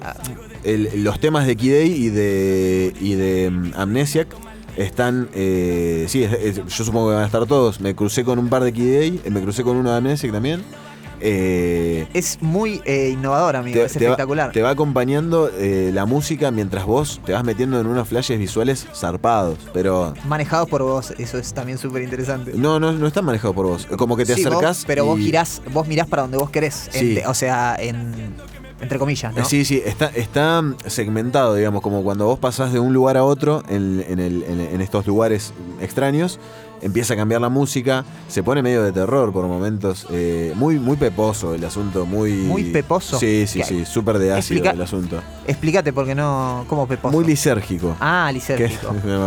Es más o menos. eh, mucho color, mucho mucho destello visual, mucha eh, sí, mu- muchas Disruptivo, por donde se lo mire. y mucha di- distorsión de imagen, bueno, cosa rara que está, la verdad, muy, por lo menos lo que vi, muy bien logrado y me dan ganas de, de seguir, porque me quedé, como que me quedé ahí, Te quedaste ahí. sí. Pero muy, muy lindo, la verdad. O sea, no llega a ser un elige tu propia aventura, es simplemente un recorrido por. Mira, lo que te plantea, lo- el único mensaje que te da el juego, el juego, bueno, la experiencia nuevo, es que mm, hay puertas que no podés entrar, hay puertas que podés entrar y hay puertas que son una trampa que entras y no podés salir. Eh, Es y la vida. Que, y que Es si eso, eso, si eso empezó, o sea que estás solamente, que estás recién en el principio, si esto arranca, seguramente tenga un final. Ah, y hay lugares que tienen sentido y hay lugares que nunca van a tener sentido. Eso te dice el jue- la experiencia antes de arrancar. Hermoso. Eh, Conceptazo. flashero. Sí, nada, ya te deja ahí medio con el culo en la mano. Y después empezás a ver, es muy... ¿Vieron el juego de terror el que, que nunca salió, que era la- una- un pasillo que se repetía constantemente? Ay, qué desesperante. ¿no? Ay, eh, sí, vi eh, varias de- personas reaccionando a eso. Era- No, o jugándolo en vivo, viste que se usa mucho eso. Exacto. Que te da muchísimo miedo. Bueno, era, era una- un- como un eh, tráiler de Silent Hill jugable. Ahí en su momento Silent Hill una famosa... eh, Película. fa- famosos juegos en realidad Y- y, de, eh, de ¿Es terror. película antes que juego o juego antes no, que película? Juego, juego. Juego, juego japonés muy que, que define medio la, la- la característica del terror en los, en los juegos, viste, como de una, una visión nueva. Bueno, este juego eh, era. La gente se, se meaba encima, boludo. Era demasiado. Y hay ciertas partes que me hacen acordar un poco a eso. Pero no, tienen el. Tienen mucha tensión, pero no tienen la descarga de un susto o algo así. Pero te, te ponen medio que te. Te mete ahí. te sí, sí. tensiona bastante. Qué bueno. Sí, la verdad que. eh, bueno, nada, eso. Lo quiero seguir. Tenemos un par de. mm, de Estrenos. Estrenos también. Pero Sí. quiero escuchar un poquito de que se mejoren, ¿me dejas? ¿Querés volver al disco? ¿Sabés qué pensaba No, volver para, no. orde- para ordenar la cuestión? A ¿Viste? ver. Como seguir tirando unos datitos ahí, una cosita, charlamos un rato, qué sé yo, y después terminamos con un tema de voz completo. Bien arriba. Bien arribeño. Bien arribeño. ¿Y este vos decías el término este? Y sí, claro, Ah. por eso no lo escuchemos ahora. Bien, bro. Me gusta, me gusta cómo pensás. ¿Querés venir para donde yo digo o vamos para donde vos querés? No, vamos, por ahí. Dale, bueno. Este, vamos, dale. Dale, vamos. Sacó un single Eddie Vedder. Eso ibas a decir. Sacó un single Eddie Vedder, eh, cantante de Pearl Jam. Eh, The Hubs se ¿Lo llama. escuchaste? No lo escuché. Uh, yo sí. Este, ¿Lo escuchaste? Sí. ¿En serio? Eh, le- Muy ¿Y? loco.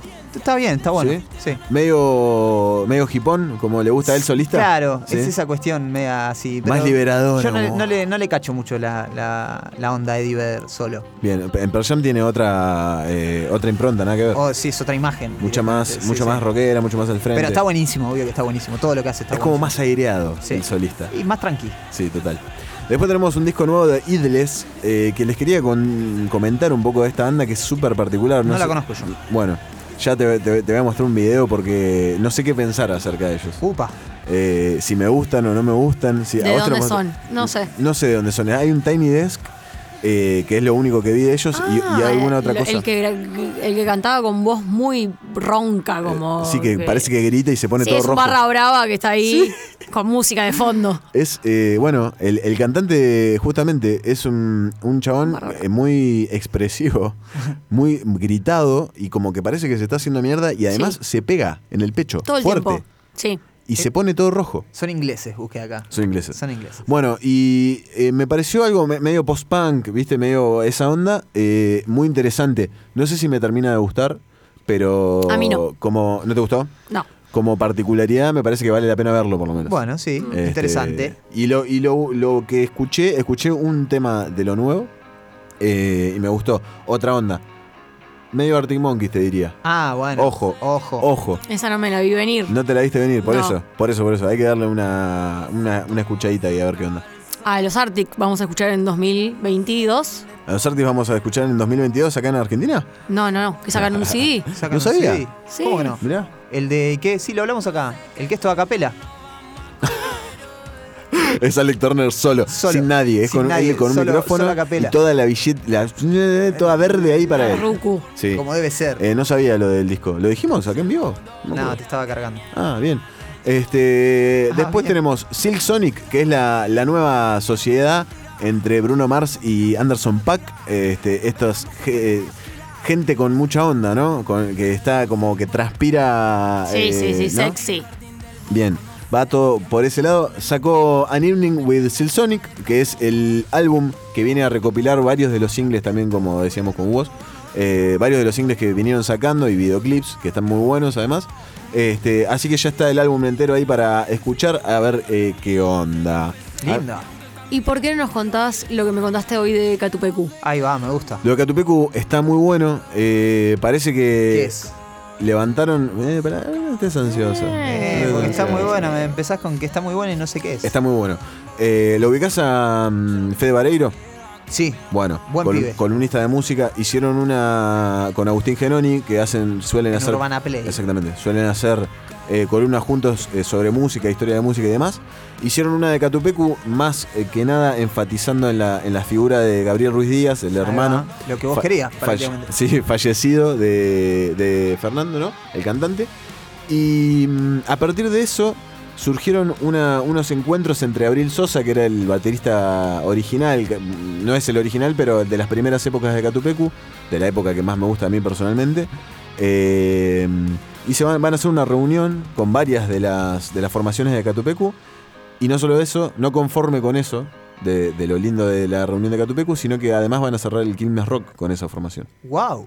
Sí, el rock, el Quilmes Rock que no cierra con gorilas. Claro, no, sí, claramente, me imaginé. Est- y esto es ahora inminente, no sé si lo habrán arreglado. todo de hecho, eso, como que el desencadenante fue Vareiro y. O sea, la- esa columna. Eh, Fue una de las cuestiones, pero. Interesante igual. Sí, sí, sí. Este, ho- hoy lo estuve escuchando a, a Fernando en un eh, video que hizo en Instagram, que me lo crucé de casualidad y dije, uh, esto es data fresquita. Dije, bien. me la, me la llevo. Bien Maggie que se acordó, ¿viste? Sí, amigo, muchas, muchas gracias. Buena, buena producción. Exa- exactamente. Exactamente. Che, Juan, tenemos nueve minutos. ¿Sí? Sí, a ver, contate algo más. Te cuento algo más. Mañana, 19 del 11, sale disco de Robert Es el Plant. cumpleaños de La Plata. Exactamente, mañana. Es- feliz cumpleaños. Eh, feliz cumpleaños. ¿Eh?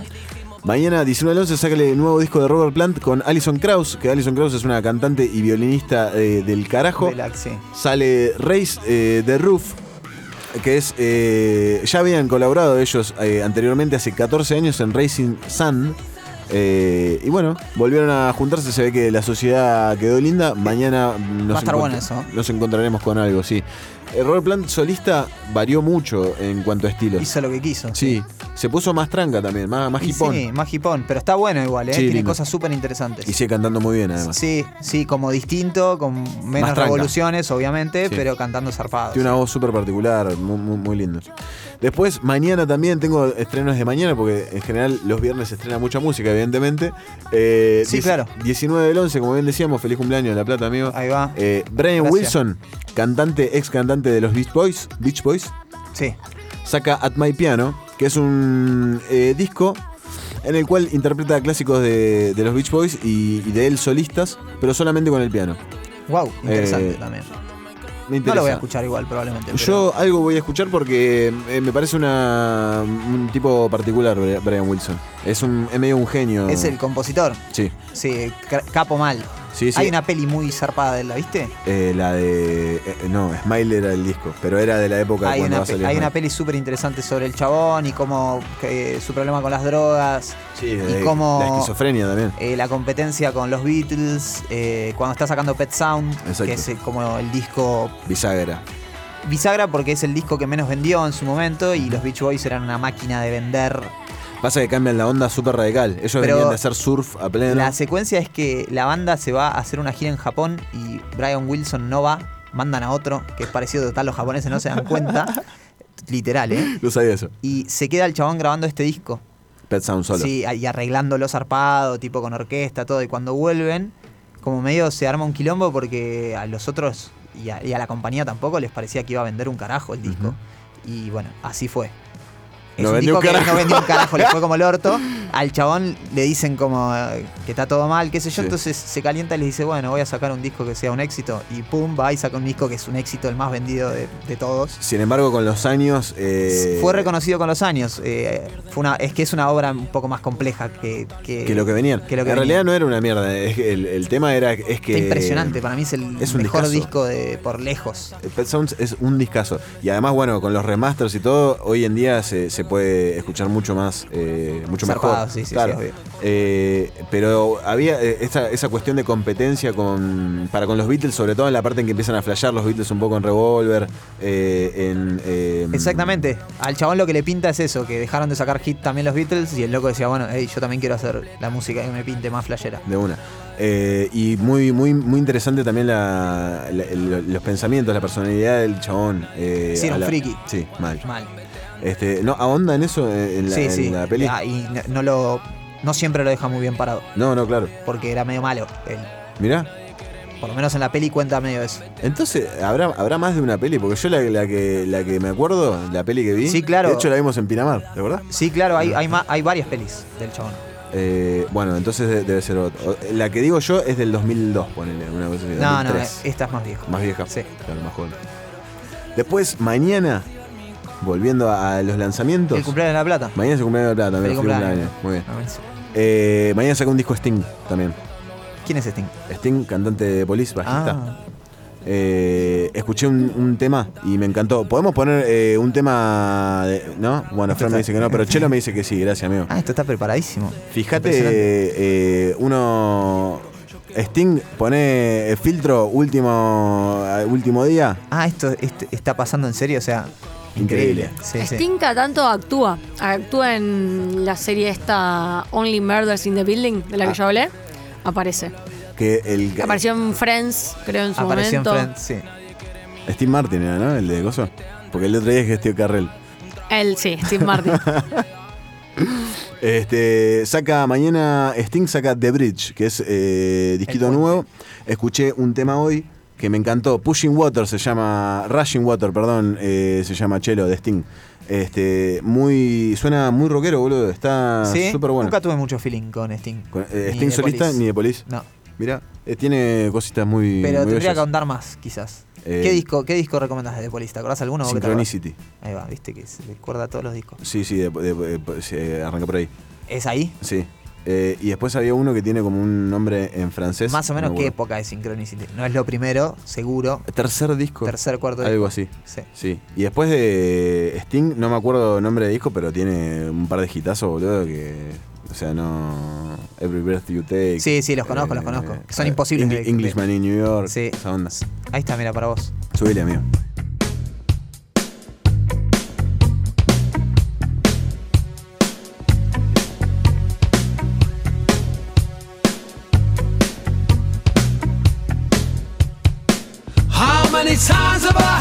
Dream that wakes me from my slumber?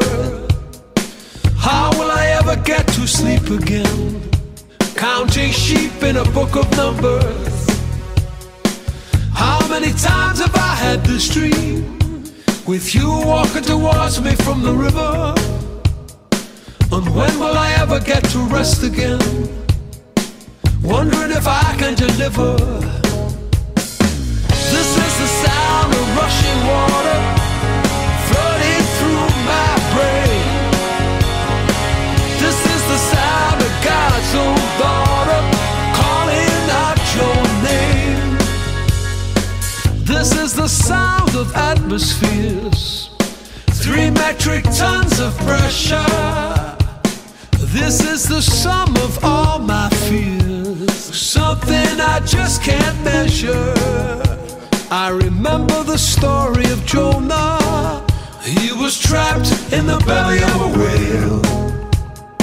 How many times must he succeed? How many times must he fail? This is the sound of rushing water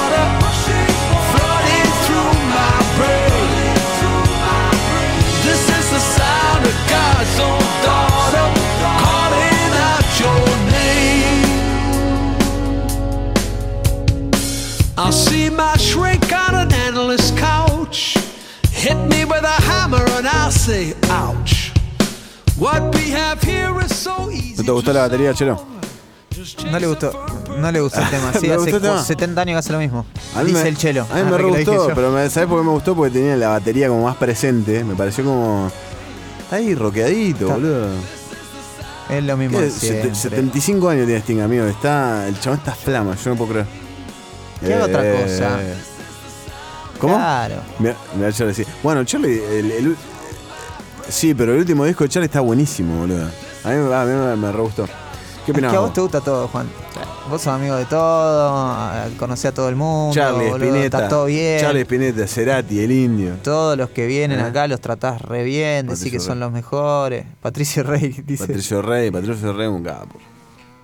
¿Te parece? Sí, maestro. Maestro. Está vengando. ¿Nos vamos? Y sí, por favor. por favor. Nos vamos. ¿Te gustó esa risa, Chelo? Bien eh, acá, ahí al lado del micrófono. De nada, amigo. Linda risa, amigo. Nos vamos a ir entonces, gracias. Eh, estuvimos escuchando, tuvimos de todo. Luca Villavicencio, estuvo Javi también con la columna de Elvis y cómo se la pegó en la cara. Exactamente. Este, Escuchamos el disco de voz. Escuchamos el disco de Wall, lo analizamos en vivo. En vivo, primera escucha. Impresionante. Pero un nivel, un nivel. Está acá Maggie con nosotros. La verdad que más no, no, no, no, no se puede pedir del coso. No, y volviendo a vos, vayámonos con un tema del disquito de vos que nos encantó. Nos vamos, vamos, vamos a es la primera vez que vamos a tener una repetida en el coso, pero vale la pena. Pero vale la pena, sí. Bueno, nos vemos el jueves que viene, como todos los jueves de 19 a 21 horas. Nos vamos a ir escuchando un poquito de que se mejoren de voz para eh, pegarnos eh, piñas en la cara. Bien, Juan. Adiós. Nos vemos.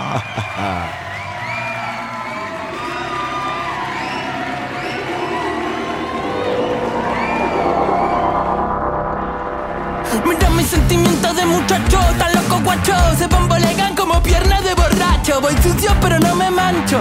Es que estoy al revés, me cuelgan los pies de un gancho. Muchos años siendo fiel al mismo banco Al mismo riel, al mismo bando Al edén del bardo. Este pincel con el que pinte de familia en son blanco En el que proyectan tantos. Y ahora vemos cómo nos maltratan Cómo cambia el Cuando el que dicen que protege que es el mismo que te mata. El que te ejecuta como rata Hereje antiplaca. Nuestra vida depende de un dedo ajeno. No bajan el pulgar los dueños del coliseo. Como no digo lo que quieren Ahora miran feo. Ya saben que les deseo Que se mejoren. Y si no la quieren ver Que se mejoren. Y si no quieren joder Que se mejoren. Y si no tienen con qué Que se mejoren